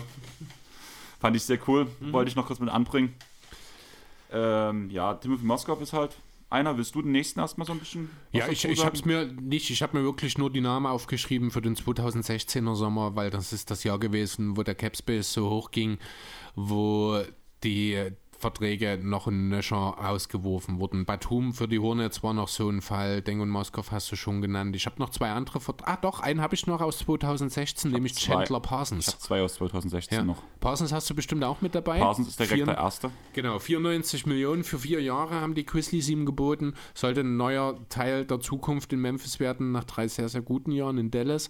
Hat leider nicht ganz so funktioniert. Nachdem er nach Memphis gekommen ist, hat er, ich glaube, noch 50 Spiele oder so gemacht, bis er sich. Ähm, nein, tatsächlich hat er unter dem Vertrag ähm, für Memphis 90 Spiele gemacht. da wurde es zwei Jahre sogar. okay. und hat danach noch fünf Jahre für die äh, fünf Spiele für die Hawks gemacht und danach also hat er sich aus der Liga verabschiedet. Genau, also die Story ist ja vielleicht auch bekannt. Da gab es ja dann in Atlanta auch diesen Unfall, nachdem die Grizzlies äh, endlich den Parsons-Deal quasi weggetradet bekommen haben. Ähm, hatte ja auf dem Weg, ich glaube vom Training nach Hause, gab es einen Autounfall, der ihn dann zur Sportinvalidität letzten Endes getrieben hat. Und ja, genau. Ich glaube, in der Folge dessen hat er sogar nochmal auch eine Klage angestrebt, weil das dann eine Versicherungsthematik gewesen Stimmt, wäre. genau. Ne? Genau, richtig. Mittlerweile hat er seine Karriere beendet, hat verletzungsbedingt wohl nie ganz das erreicht, was er hätte schaffen können. Aber dafür ist er zumindest mal mit einem der schlechtesten Verträge aus dem Jahr mit dabei. Ja, und das Ding muss man ja wirklich sagen, der Vertrag, also eigentlich hatte ich erst den Mavs-Vertrag zu Chandler Parsons stehen, der ja auch scheiße war. Aber der noch okay war, Im er Vergleich zu dem, hat. Ja. genau, im Vergleich zu denen. Also gerade dieser Memphis-Vertrag, ich habe mir halt immer so ein bisschen was dazu aufgeschrieben, auch hier. 7, 2,2 Punkte hat er unter dem Vertrag gemacht, 1,8 Assists und 2,6 Rebounds bei einem 99er O-Rating und einem 110er D-Rating. Danach noch ein Vertrag aus 2016. Wundert mich ein bisschen, dass du den gar nicht auf dem Schirm hast. Joachim Noah. Ah, Bei den New York den habe ich auch bei den Knicks, genau, ja. Vier stimmt. Jahre, 72,5 Millionen. Davon hat er nur zwei Jahre bei den Knicks verbracht. Hat dabei 4,6 Punkte und 7,9 Rebounds ab, aufgelegt. Wo er danach nach Memphis getradet wurde, wurde es langsam besser. Wahrscheinlich war ja so die ganze Zeit die Aussage, das Nachtleben in New York taten ja nicht so gut, weil Ja, er schon ein stimmt. kleiner Partymensch war. Aber dazu könnt ihr auch einfach nochmal einfach mal Airroll Podcast, Memories, Joachim Noah suchen, weil da haben wir mit Semmo von Talking the Game relativ lange drüber geredet. Ja, das stimmt allerdings, genau. Einen Deal habe ich noch. Hast du auch noch einen oder bist Ich habe auch noch einen, Na, dann mach du erstmal. aber nicht aus 2016. Nee, ich habe einen aus 2018. Ich aus 19. John Wall ist ein Supermax bei den Wizards. Ah, Gilbert Arenas, sechs Jahre und 111 Millionen bei den Wizards. Vier Jahre, vier Jahre und 171 Millionen für 73 Spiele. Und 40 nochmal für Houston danach. Ich, ich habe es mir gar nicht genau. Also Gilbert Arenas, der Vater der Albatrosse, mir fällt der Begriff nicht. ein. Das, er war der Erste, der gestretched wurde damals. Genau. Er war der erste Spieler, dessen Vertrag per Stretch Provision damals gekündigt wurde, sozusagen. Genau.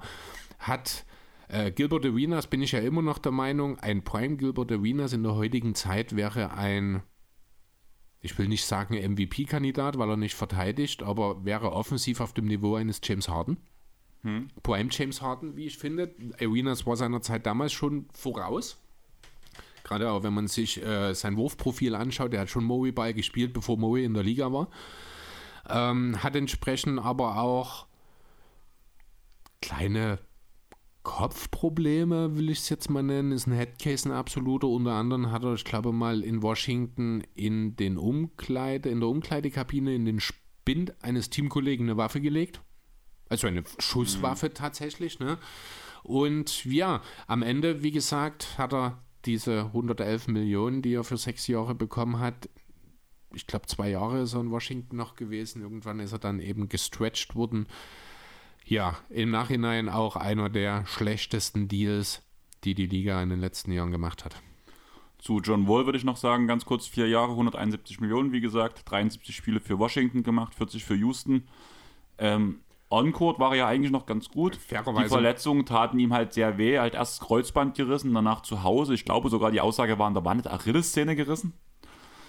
Ja, deswegen halt 1920 die komplette Saison verpasst. Legte aber trotzdem in den Jahren, wo er gespielt hat, noch 20 auf. Jetzt spielt er bei den Clippers weiter. Ich hoffe, er nimmt die Rolle als Rotationsspieler an. Hat es ja selber so zumindest im Interview kommuniziert, aber das macht man halt nun mal so. Mal gucken, wie es am Endeffekt aussieht. Man muss halt wirklich sagen, dass er vor allem in der Houston-Zeit klare Defizite in der ähm, Defense gesehen hat. Aber das kann man halt auch einfach auf mangelnde Motivation aufgrund des Kaders schieben. Da bin ich gespannt, ob die Verletzungen ihn wirklich einschränken oder ob er in einem guten Defense-Konzept immer noch überragen kann. Ja, man muss auch dazu sagen, dass Son Houston dann auch von der Franchise aus dem Verkehr gezogen wurde, damit man eben nicht so gut ist. Also die 40 Spieler, die ähm, sagen auch nur das halbe Bild, er hätte letzte Saison mehr spielen können. Er sollte einfach nicht. Genau. Aber trotzdem ist es dadurch, dass er nicht gespielt hat, einer der schlechtesten Verträge der NBA. Ja, man könnte natürlich auch den Russell Westbrook-Vertrag jetzt hier nochmal mitnehmen. Ähm, den habe ich rausgelassen, einfach aus dem Grund, dass er in den ersten Jahren echt produktiv war äh, und, unter dem, und unter dem Vertrag sehr, sehr viele Minuten abgerissen hat. Ja, also er war zumindest für sein Team da. Da ist was dran. Ob das nun positiv war oder nicht, ist die andere Sache. Aber oh. ja. Ähm, gehen wir zu den Trades. Da wird mir zu dem Godfather alle Trades gehen. Boston Celtics gegen äh, Boston Celtic und die New York Nick, äh, Brooklyn Nets. Der große Deal um Kevin Garnett, ah, Paul so, Pierce bist, bei äh, Trades. Oder hast du noch? Trades? Achso, nee, ich bin durch. Ich habe jetzt. Ah, stimmt, da habe ich ja gar nicht. Man, ja, das Melodrama, wenn wir drüber reden, müssen wir dort genauso. Ja, wollen wir erstmal Aber kurz. mach erst. Nee, das fiel mir jetzt gerade ja. ein, weil an Trades habe ich gar nicht gedacht, tatsächlich. Aber ich steht nur, ja dabei. Ja, nee, stimmt, das habe ich übersehen. Ähm, Kevin Garnett, Paul Pierce, Jason Terry und DJ White gingen zu den Nets. Mhm. Und die Celtics haben Gerald Wallace, Reggie Evans, Keith Bogans, Chris Humphreys, Tornike Schengila. Schengila oder so, ja. Drei First-Round-Picks, ein Swap und unter anderem ist daraus Jason Tatum und Jalen Brown geworden. Ja, hat sich Schlechtester doch gelohnt. Trade der NBA-Geschichte oder wie siehst du das? Ja, kann man so sehen. Zumal halt auch der Output für die Netze eben gar nicht gegeben war. Man wollte den Titel angreifen, man ist dort krachend daran gescheitert. Ähm, stattdessen hat man eben dem direkten Conference und sogar auch Division-Konkurrenten seine beiden Superstars für die Zukunft geliefert. Ja, kann man durchaus als richtig, richtig schlechten Deal äh, sehen. Und passenderweise gibt es da eben, ich habe es gerade schon angesprochen, eben auch noch den um Carmelo Anthony, der auch nach New York gegangen ist. Dort war ja die Geschichte ein bisschen anders. Melo hat einen auslaufenden Vertrag. Die Knicks wollten ihn unbedingt jetzt schon haben mir bis jetzt absolut unverständlich, warum man nicht einfach nur die drei Monate wartet und ihn dann als Free Agent einfach verpflichtet. Stattdessen wurde, ich habe es gar nicht auf dem Schirm, wie gesagt, es kam mir gerade in den Sinn wieder, Chauncey Billups ist, ich glaube, dabei gewesen. Danilo Gallinari. Gallo, Wilson Chandler, ähm, zwei oder drei Picks und ich glaube, es waren sogar noch ein Spieler dabei, also auch so richtig wild, nachdem man ein halbes Jahr verhandelt hat und dann wirklich kurz vor der Trade Deadline, das heißt, es wären wirklich nur noch 40, 30, 40 Spiele gewesen, danach wäre Mello Free Agent geworden, hätte ohne Gegenwert nach New York gehen können und ich sagte, dieses Team, wenn Mello als Free Agent dorthin gegangen wäre, das hätte die Liga kurz und klein geschossen. Ja. Gallo und Chandler damals in ihrer Prime, das hätte so ein geiles Team werden können. Stattdessen haben die Knicks entschieden, alles aus dem Fenster zu werfen, ihre Zukunft aufzugeben, um ihn für ein paar Monate eher zu haben. So hatte, das ist das Gute daran, das Melodrama ein Ende, aber auch ein richtig schlechter Deal gewesen für die Knicks. Bei dem Punkt Trades habe ich mir wirklich sehr schwer getan. Ich habe jetzt noch zwei aus der jüngeren Vergangenheit. Einmal ein, wo gar nicht so viel gelaufen ist, aber was einfach dumm war. Und ein Deal, der die Lakers halt in Ruin gestürzt hat, das ist der Wizards-Lakers-Deal um Russell Westbrook. Ähm, die Wizards haben erhalten KCP, Harrell. Aus den beiden wurde, oder aus Harrell wurde Ich Smith gemacht und aus KCP und Ich Smith wurde Will Barton jetzt mittlerweile gemacht. Kyle Kuzma, der einen Riesenschritt gemacht hat. Und ein First Rounder. Und die Lakers haben Westbrook und zwei Picks erhalten und haben aufgrund dieses Westbrooks-Vertrags kein Geld mehr an Caruso für eine Verlängerung ausgeben wollen haben Dennis Schröder halt nicht gehalten. Gab es andere Gründe auch dafür mit, aber alleine diese ganzen Verträge haben sie so unflexibel gemacht, dass sie halt in diesem Loch stecken, wo sie jetzt sind und wahrscheinlich hat, sie, hat das das Titelfenster von LeBron James endgültig geschlossen dadurch. Ja, das ist sehr gut möglich. Mir ist jetzt gerade auch wirklich nochmal ein richtig dummer Deal eingefallen aus 2015. Wir können nicht über schlechte Deals reden, ohne die Kings zu nennen. Es geht einfach nicht. Und da fiel mir doch ein der Name Nick Stauskas. Ah. Erinnerst du dich noch, wie die Kings nach Philadelphia Nick Stauskas, Jason Thompson, Carl Landry und einen First Rounder geschickt haben, um Capspace zu generieren, damit man im Anschluss Rush und Wando verpflichten kann? ja, genau. Was ich halt sagen muss, also ich will es kurz anbringen, ich habe bei diesen Trades absichtlich auf Trades verzichtet, die für den Draft gemacht wurden. Mhm. Zum Beispiel bei Hakim wurden ja Trades äh, hin und her, äh, Picks hin und her geschoben und ich glaube bei anderen Spielen, bei Dame war es doch auch so, glaube Das weiß ich jetzt nicht im. Ja, auf jeden Fall solche Date Deals habe ich halt rausgelassen. Ja. Ich habe jetzt noch als kleines Schlussthema, einfach weil man kann ja auch mal einfach Suns Pacers sagen. Die Suns erhalten zwei Second Rounder plus Cash gegen TJ Wong gegen Bubble TJ One. Mhm. Einfach weil man Geld sparen wollte. Aber ja, das waren jetzt so meine Trades, die ich halt rausgesucht habe. Mhm. Und ich würde sagen, wir sind auf der Zielgerade. Jo. Und gehen zu Dan de Jong, unserem Kings-Freund. Und der fragt, macht doch mal ein Ranking über eure liebsten Basketballschuhe, gegebenenfalls mit euren Lieblingsmodellen. Chris, jo. Was sind deine Lieblingsbasketballschuhe? Jo, bin ich total raus aus dem Thema. Ich besitze drei Paar, die nenne ich hier auch gerne ungewankt einfach, weil ist einfach nicht mein Ding. Ich habe da auch selber jetzt nochmal googeln müssen. Ich bin mir auch nicht sicher, ob ich die richtigen Bezeichnungen alle Same da habe. ähm, das ist zum einen mein erstes Paar, das war vor, oh, das ist schon eine ganze Weile her inzwischen, fast 15 Jahre damals, der Reebok Answer 12 in Türkis. 2011 war es, vor elf Jahren. Also der, mein erster Schuh war ein Allen Iverson Signature-Schuh. Die stehen noch im Keller. Die habe ich leider dummerweise damals ins Auslandspraktikum in England mitgenommen. Die haben das nicht ganz so gut verkraftet. Ähm, deswegen trage ich sie nicht mehr, aber ich habe sie noch. Und dann habe ich halt jetzt noch, du kennst sie, oder zumindest das eine Paar, meine Adidas Dame All-Star Star Wars Edition. Die trage ich auch sehr gern. Jetzt wird es auch langsam draußen trocken, dann kann man vielleicht heute nochmal wechseln. Ähm, und dann habe ich noch die Nike Jordan Why Not Zero 0.4. Also noch ein Westbrook Signature Schuh, der mir auch sehr, sehr gut gefällt. Bei mir ist es halt ähnlich, überhaupt kein Sneakerhead. Ich musste auch alle Schuhe nochmal googeln, damit ich auch die richtige Bezeichnung habe. Meine ersten Jordans bzw. Basketballschuhe, die ich beim Handball getragen habe, waren die ähm, Jordan CP38 als Playoff Edition in Rot-Schwarz, die ich extrem fett fand. Also die waren auch echt super zu tragen. Von da aus bin ich auf die Jordan Superfly 2 gewechselt. Von Blake Griffin, das Signature-Schuh war das ja, in grün, rot, schwarz. Mhm. Diese Space Jam Edition, die die hatten, wo es die geilste Werbespot ever, also für euch, gebt mal Blake Griffin Commercial Space Jam ein. Diese Werbung ist unglaublich cool. Da seht ihr auch genau den Schuh, mit dem ich jahrelang gespielt habe, hat perfekt zum Trikot gepasst. Mittlerweile trage ich die schwarz-roten Jordan Hyperdunks 2 beim Handball. Sind auch ganz cool. Ich muss halt sagen, man kann die äh, wie sagt man, die, die Zunge mhm. ist so dick, dass du nicht ganz zuschnüren kannst, find, manchmal finde ich. Also du okay. musst, die löst sich sehr schnell, die ist sehr dick gehalten, die okay. guckt raus. Das, ist das Einzige, was mir an der nicht so gefällt.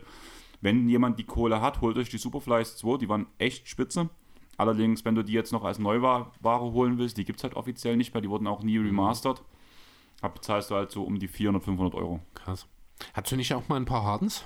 Wollte gerade sagen, Ja, ne? das ist dann aber Streetwear, die Adidas Harden Volume 1 in Cargo-Muster. Ist halt Streetwear, ist okay, ziehe ich halt gern so auf Familienfeiern und sowas an, wo es halt ein bisschen edler aussehen muss, weil mir sind die auch ein bisschen zu schade für draußen, weil es auch zu meinem normalen Stil nicht passt, weil ich halt einfach der, der Typ bin, der am liebsten kurzen Hosen, Tanktop rumrennt und danach ganz klassisch einfach hohe Converse reinkriegt. Mhm. Ja.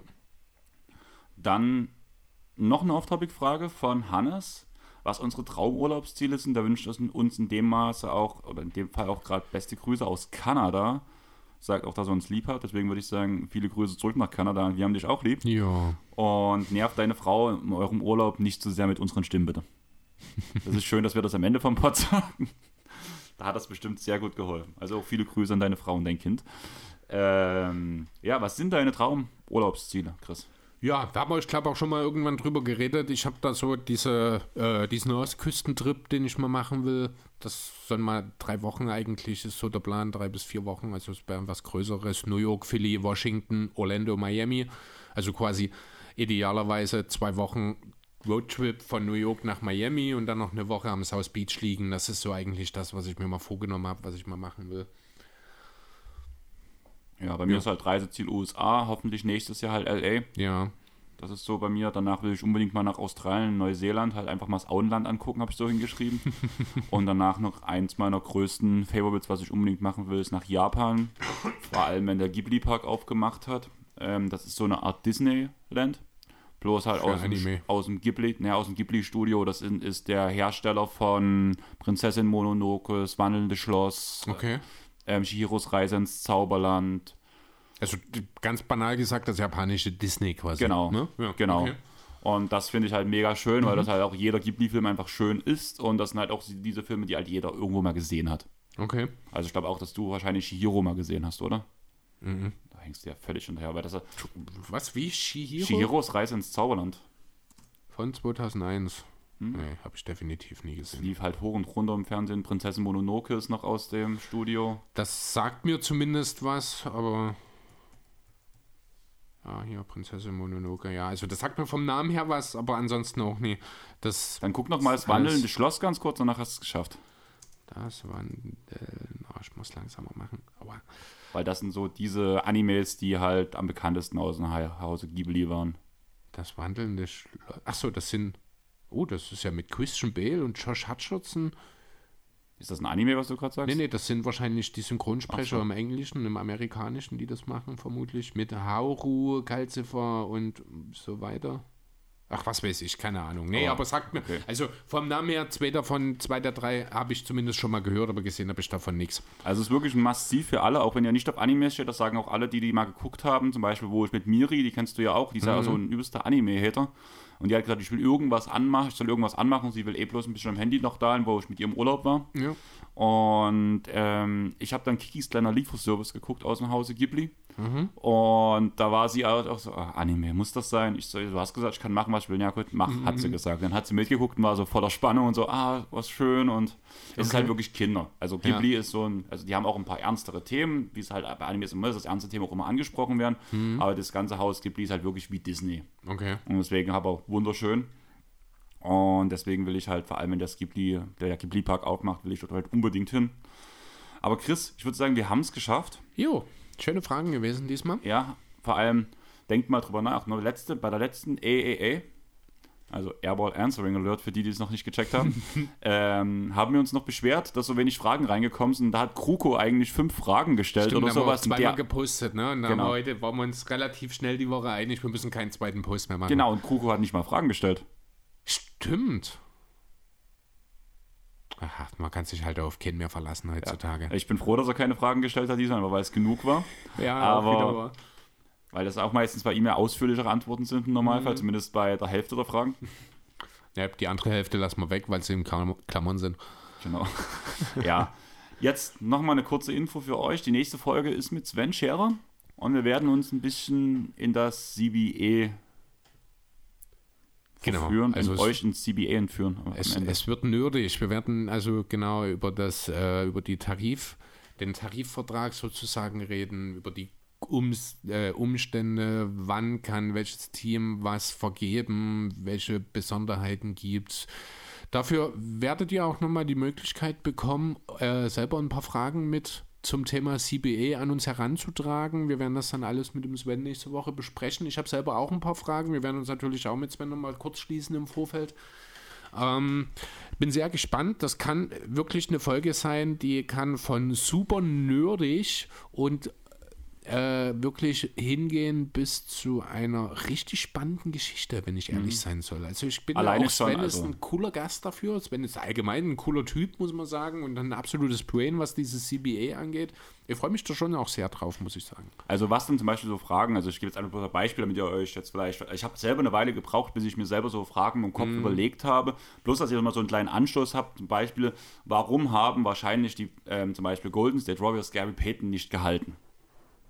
Wie, ist der, wie sind die CBA-Umstände, warum sie gesagt haben, das lohnt sich einfach nicht, für dieses Geld Gary Payton zu halten?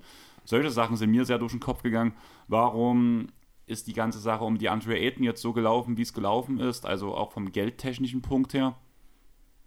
Was tut jetzt zum Beispiel auch diese, dieses Matching der Suns auf den Vertrag von, wie, wie tut sich das einwirken auf den Vertrag?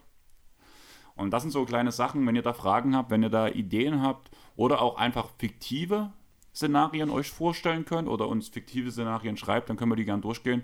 Beziehungsweise, wenn ihr aus der Vergangenheit natürlich Beispiele habt oder auch aktuelle Beispiele, immer cool. Haut eure Fragen einfach in die Kommentare danach. Wir werden wahrscheinlich ein extra Posting dazu machen, wo sowas noch mit reinkommt, damit es ein genau. bisschen mehr Aufmerksamkeit nochmal generiert. Und Chris, ich würde sagen, wir haben es geschafft. Mhm. Kurze Info nochmal, die Titans Area wird hoffentlich noch im Fragen-Podcast kommen, äh, noch im Fragenaufruf kommen. Die müsste eigentlich nächste Woche Mittwoch schon kommen. Allerdings gab es jetzt Probleme mit Terminfindung und Gastfindung, muss man ja ganz ehrlich sagen. Aber das ist gerade in Mache. Das sieht gut aus. Kriegt man hin. Okay. Das hast du gerade sozusagen. Ich habe gerade mal live reingeschaut, genau. Genau, ja. Also wir können jetzt auch, es wird einer unserer, äh, nicht unserer, sondern einer der Teamärzte wird äh, vorbeischauen nächste Woche. Wir werden dann wahrscheinlich sogar noch am Sonntag den Fragenaufruf machen müssen, also quasi heute oder gestern, für diejenigen, die nicht gleich hören. Ich schätze beispielsweise den Aufruf heute direkt machen. Oder du machst heute, ist vielleicht auch gar nicht so schlecht, genau. genau und dann, ja. Und also das kriegt man hin jetzt. Es hat ein bisschen länger gedauert in der Offseason. Äh, hat natürlich auch das Management eines Pro-A-Vereins jede Menge zu tun. Deswegen äh, ja, aber ich bin optimistisch, das kriegt man noch hin. Ja, und immerhin hat ja Rico was Gutes vollbracht, immer hat Grant Teichmann jetzt unterschrieben wieder. Ja, genau, das, das stimmt. Das habe ich mich auch sehr drüber gefreut. Das war der beste Dreipunktschütze der Pro B letzte Saison. Ja. Also danach für euch noch als Info, wir werden noch, also eventuell kommt noch eine Memories-Folge, das ist noch so ein bisschen der Schwebe vor unserer Sommerpause. Was auf jeden Fall kommt, ist eine Redraft, wo wir euch nochmal vier Jahrgänge hinschmeißen und ihr dürft auswählen, für welchen Jahrgang wir eine Redraft machen sollen. Im Airball-Podcast-Format, wo wir uns Teams zusammenpicken aus einem Jahrgang und danach die Teams gegeneinander vergleichen, so ein bisschen auch mit Zeitraffer, als am Anfang ihrer Karriere das Team besser oder am Ende der Karriere und so weiter und so fort. Genau. Wer noch nicht genau weiß, wie unser Redraft aussieht, kann gerne nochmal in den von 2003 reinhören. Oder in den von 2006 von Talking the Game, die das Format geklaut haben. Ihr Penner. Aber na gut, Semo hat mich ja gefragt, dass okay ist. Wir haben das Go gegeben. Aber wir mussten es ja nochmal ganz kurz ansprechen. So, gut. Ich würde mich dann jetzt zurücklehnen. Ja, ich würde sagen, du legst dich zurück. Ich muss heute Abend noch auflegen, will noch ein paar Songs kaufen, muss ich sagen. Hab so ein bisschen was im Kopf. Ich wollte halt unbedingt von Materia scheiß Ossis auflegen. Eigentlich wollte ich nur, dass du abmoderierst. ja, bin ich ja gerade dabei. Okay. Na, aber kennst du den Song Scheiß Ossis von Materia? Ich glaube, ich habe den schon mal gehört, ja. Das ist echt gut. Und die Hosen haben halt den, das, den Gegenpart dazu mit Scheiß Wessis. Sehr schön. Und den will ich halt unbedingt auflegen und gucken, wie das Dresdner Ostdeutsche ostdeutsche Publikum darauf reagiert. Ich habe die Woche mein Shazam mal durchgeschaut. Hm. Ähm, das muss ein Song, da habe ich einen Song gefunden, den musst auch du mir äh, empfohlen haben. German Angst von Rosse oder Jose Joe. Use You. Use, ja, genau. No. Ist ja, ich habe denn jetzt die Woche, wie gesagt, äh, ich habe mal mein Shazam, habe mal meine, mittlerweile, früher war ja Shazam mit Spotify kooperiert. Ach so? Mit, ich glaube, ja, mittlerweile mit Apple Podcasts. Das heißt, ich muss jetzt wirklich die Songs, die ich mal geshazamt habe und die mir cool, die ich cool sind, wirklich erstmal in Spotify jetzt suchen, habe mal meine Lieblingsliste ein bisschen aufgefüllt. Und da kam mir der Song, ich kann mich gar nicht mehr dran erinnern, aber ich habe dann reingehört und er war cool und er ist jetzt mit in meine Liste. Kann eigentlich nur von dir gekommen sein, oder? Ja, German Angst, na klar. Ja. Du hast nicht sonst so ein radikales Umfeld, oder? Ja, das ist durchaus möglich. Ja, ne, Yuzi ist cool. Der war vor kurzem erst in Dresden. Hast, hast einen Live-Auftritt verpasst. Echt? Ja, Okay. ich glaube vor zwei Wochen oder so. Krass. Aber ja, Chris, du kannst dich zurücklehnen. Jetzt lehne ich mich zurück, Ja. genau. Danke fürs Zuhören. Danke für die vielen Fragen. Hat mega viel Spaß gemacht. Gebt Mhm. uns bitte ein Feedback, wie ihr unsere Antworten fandet. Tut vielleicht eure Power Top 5 Power Forwards auch einfach mal in die Kommentare knallen, beziehungsweise welche Spieler ihr in der Prime zurückholen würdet und zu welchem Verein ihr sie schicken würdet. Das ist auch eine interessante Sache. Oder wo wo- ihr euch selber seht, in welchem Team. Genau. Sowas würde uns schon interessieren, wie, die, wie ihr das alles so seht. Dann denkt bitte dran, macht euch über das CBA Gedanken. Was wollt ihr wissen? Wo wollt ihr uns löchern? Beziehungsweise wird es eher aussehen, als werdet ihr Hast du gerade gefragt, wo die uns löschen wollen? löchern. Ach, löchern. ja, was ein Buchstabe für einen Unterschied macht. Ja. Ähm, also uns löschen, das ist vom Prinzip her auf nicht folgen klicken. Ja, aber das, wollen, wir, ja nicht. nicht. Sondern dann tut lieber noch eine Bewertung bei Apple Podcasts und bei Spotify reinknallen. Freut uns auf jeden Fall, dass dieser Aufruf geholfen hat. Natürlich muss es immer weitergehen. Also das nächste Ziel ist 200 Leute, also gebt Gas. Ihr habt zwei Wochen Zeit. Perfekt. Und wie gesagt, macht euch Gedanken, Thema Merchandise, was wollt ihr? Wollt ihr überhaupt was? In welche Richtung soll es gehen? Ich schätze mal, Tassen werden aktiv bleiben, T-Shirt wird aktiv bleiben, ein Trikot wird dabei sein. Vielleicht ein Handtuch, vielleicht irgendwas, haut mal raus, was ihr denkt, was ihr von uns haben wollt, was ihr an eure Wand hängen wollt. Von mir aus auch Wimpel oder so eine Scheiße, aber ich glaube, das geht dann doch ein Stück zu weit. Außer ihr macht sie Bei ans Auto. Wimpel ziehst du die Grenze? Außer die kommen ans Auto dran. Stell dir mal vor, die Autos fahren so wie diese Deutschland fahren hier, was immer total überflüssig über Ja. ähm, hier. Diese Fenster, diese ja. Einklemmfenster, ja, ja. Die, mit Airball Podcast. Das wäre natürlich schon irgendwie geil. Also ich muss ja ehrlich sagen, ich habe einen Wimpel zu Hause. Einen. Verbretschendorfer SV ist mein Heimatverein. Ich habe die irgendwann mal vor vielen Jahren ausgegeben und ich habe ja so eine Wohnwand mit Glastüren und dort habe ich den so in den Schrank quasi rein, dass er durch die Glastür zu sehen ist. Das ist tatsächlich, ich glaube, der einzige Wimpel in meinem Besitz. Ich habe gar keinen Wimpel in meinem Besitz und das ist auch gut so. Und auch wenn es einen Airball Podcast Wimpel gibt, wird das nicht in meiner Wohnung auftauchen, so ein Scheiß. Aber wir bringen es jetzt wirklich zu Ende, weil sonst knacken wir vielleicht doch noch die zwei Stunden. Ich bin froh, dass wir drunter sind, muss ich ganz ehrlich sagen. Hätte Ja. ich nicht gedacht bei den vielen Fragen. Wie gesagt, lasst eine Bewertung auf Spotify und auf Apple Podcasts da. Bei Apple Podcasts bitte auch gern mit Text. Wie ihr es am Anfang gehört habt, werden wir das danach vorlesen, einfach weil da ein riesen Shoutout rauskommt, weil es uns weiterhilft, größer zu werden. Das ist das, die Variante, wie ihr uns unterstützen könnt. Sagt euren Freunden hier, da gibt es so zwei Nerds aus Dresden, die sechseln ab und zu ein bisschen zu viel. Aber die machen ganz viel Spaß. Es gibt wilde Hot Takes, habe ich heute gelesen in dem Kommentar. Von daher sollte es eigentlich funktionieren. Ich glaube, heute waren auch ein paar mit dabei. Oder eine große Diskussion, ob Tim Duncan zum Beispiel ein Powerfoot ist oder ein Sender. Bei Chris hat es wieder dumm gemacht, gerade im Kopf. und sonst folgt uns auf Instagram, Twitter und Facebook. Da werdet ihr auch nochmal alle Aufrufe zum CBA, zu den Titans und zu dem Merchandise was finden. Von daher danke fürs Zuhören. Chris, danke, dass du dabei warst. Wir Sehr hören gerne. uns jetzt anscheinend schon direkt nächste Woche oder sowas wieder. Ja, offenbar Anfang der Woche. Und später, ja. deswegen würde ich sagen, tschaußen. Ciao. Ciao.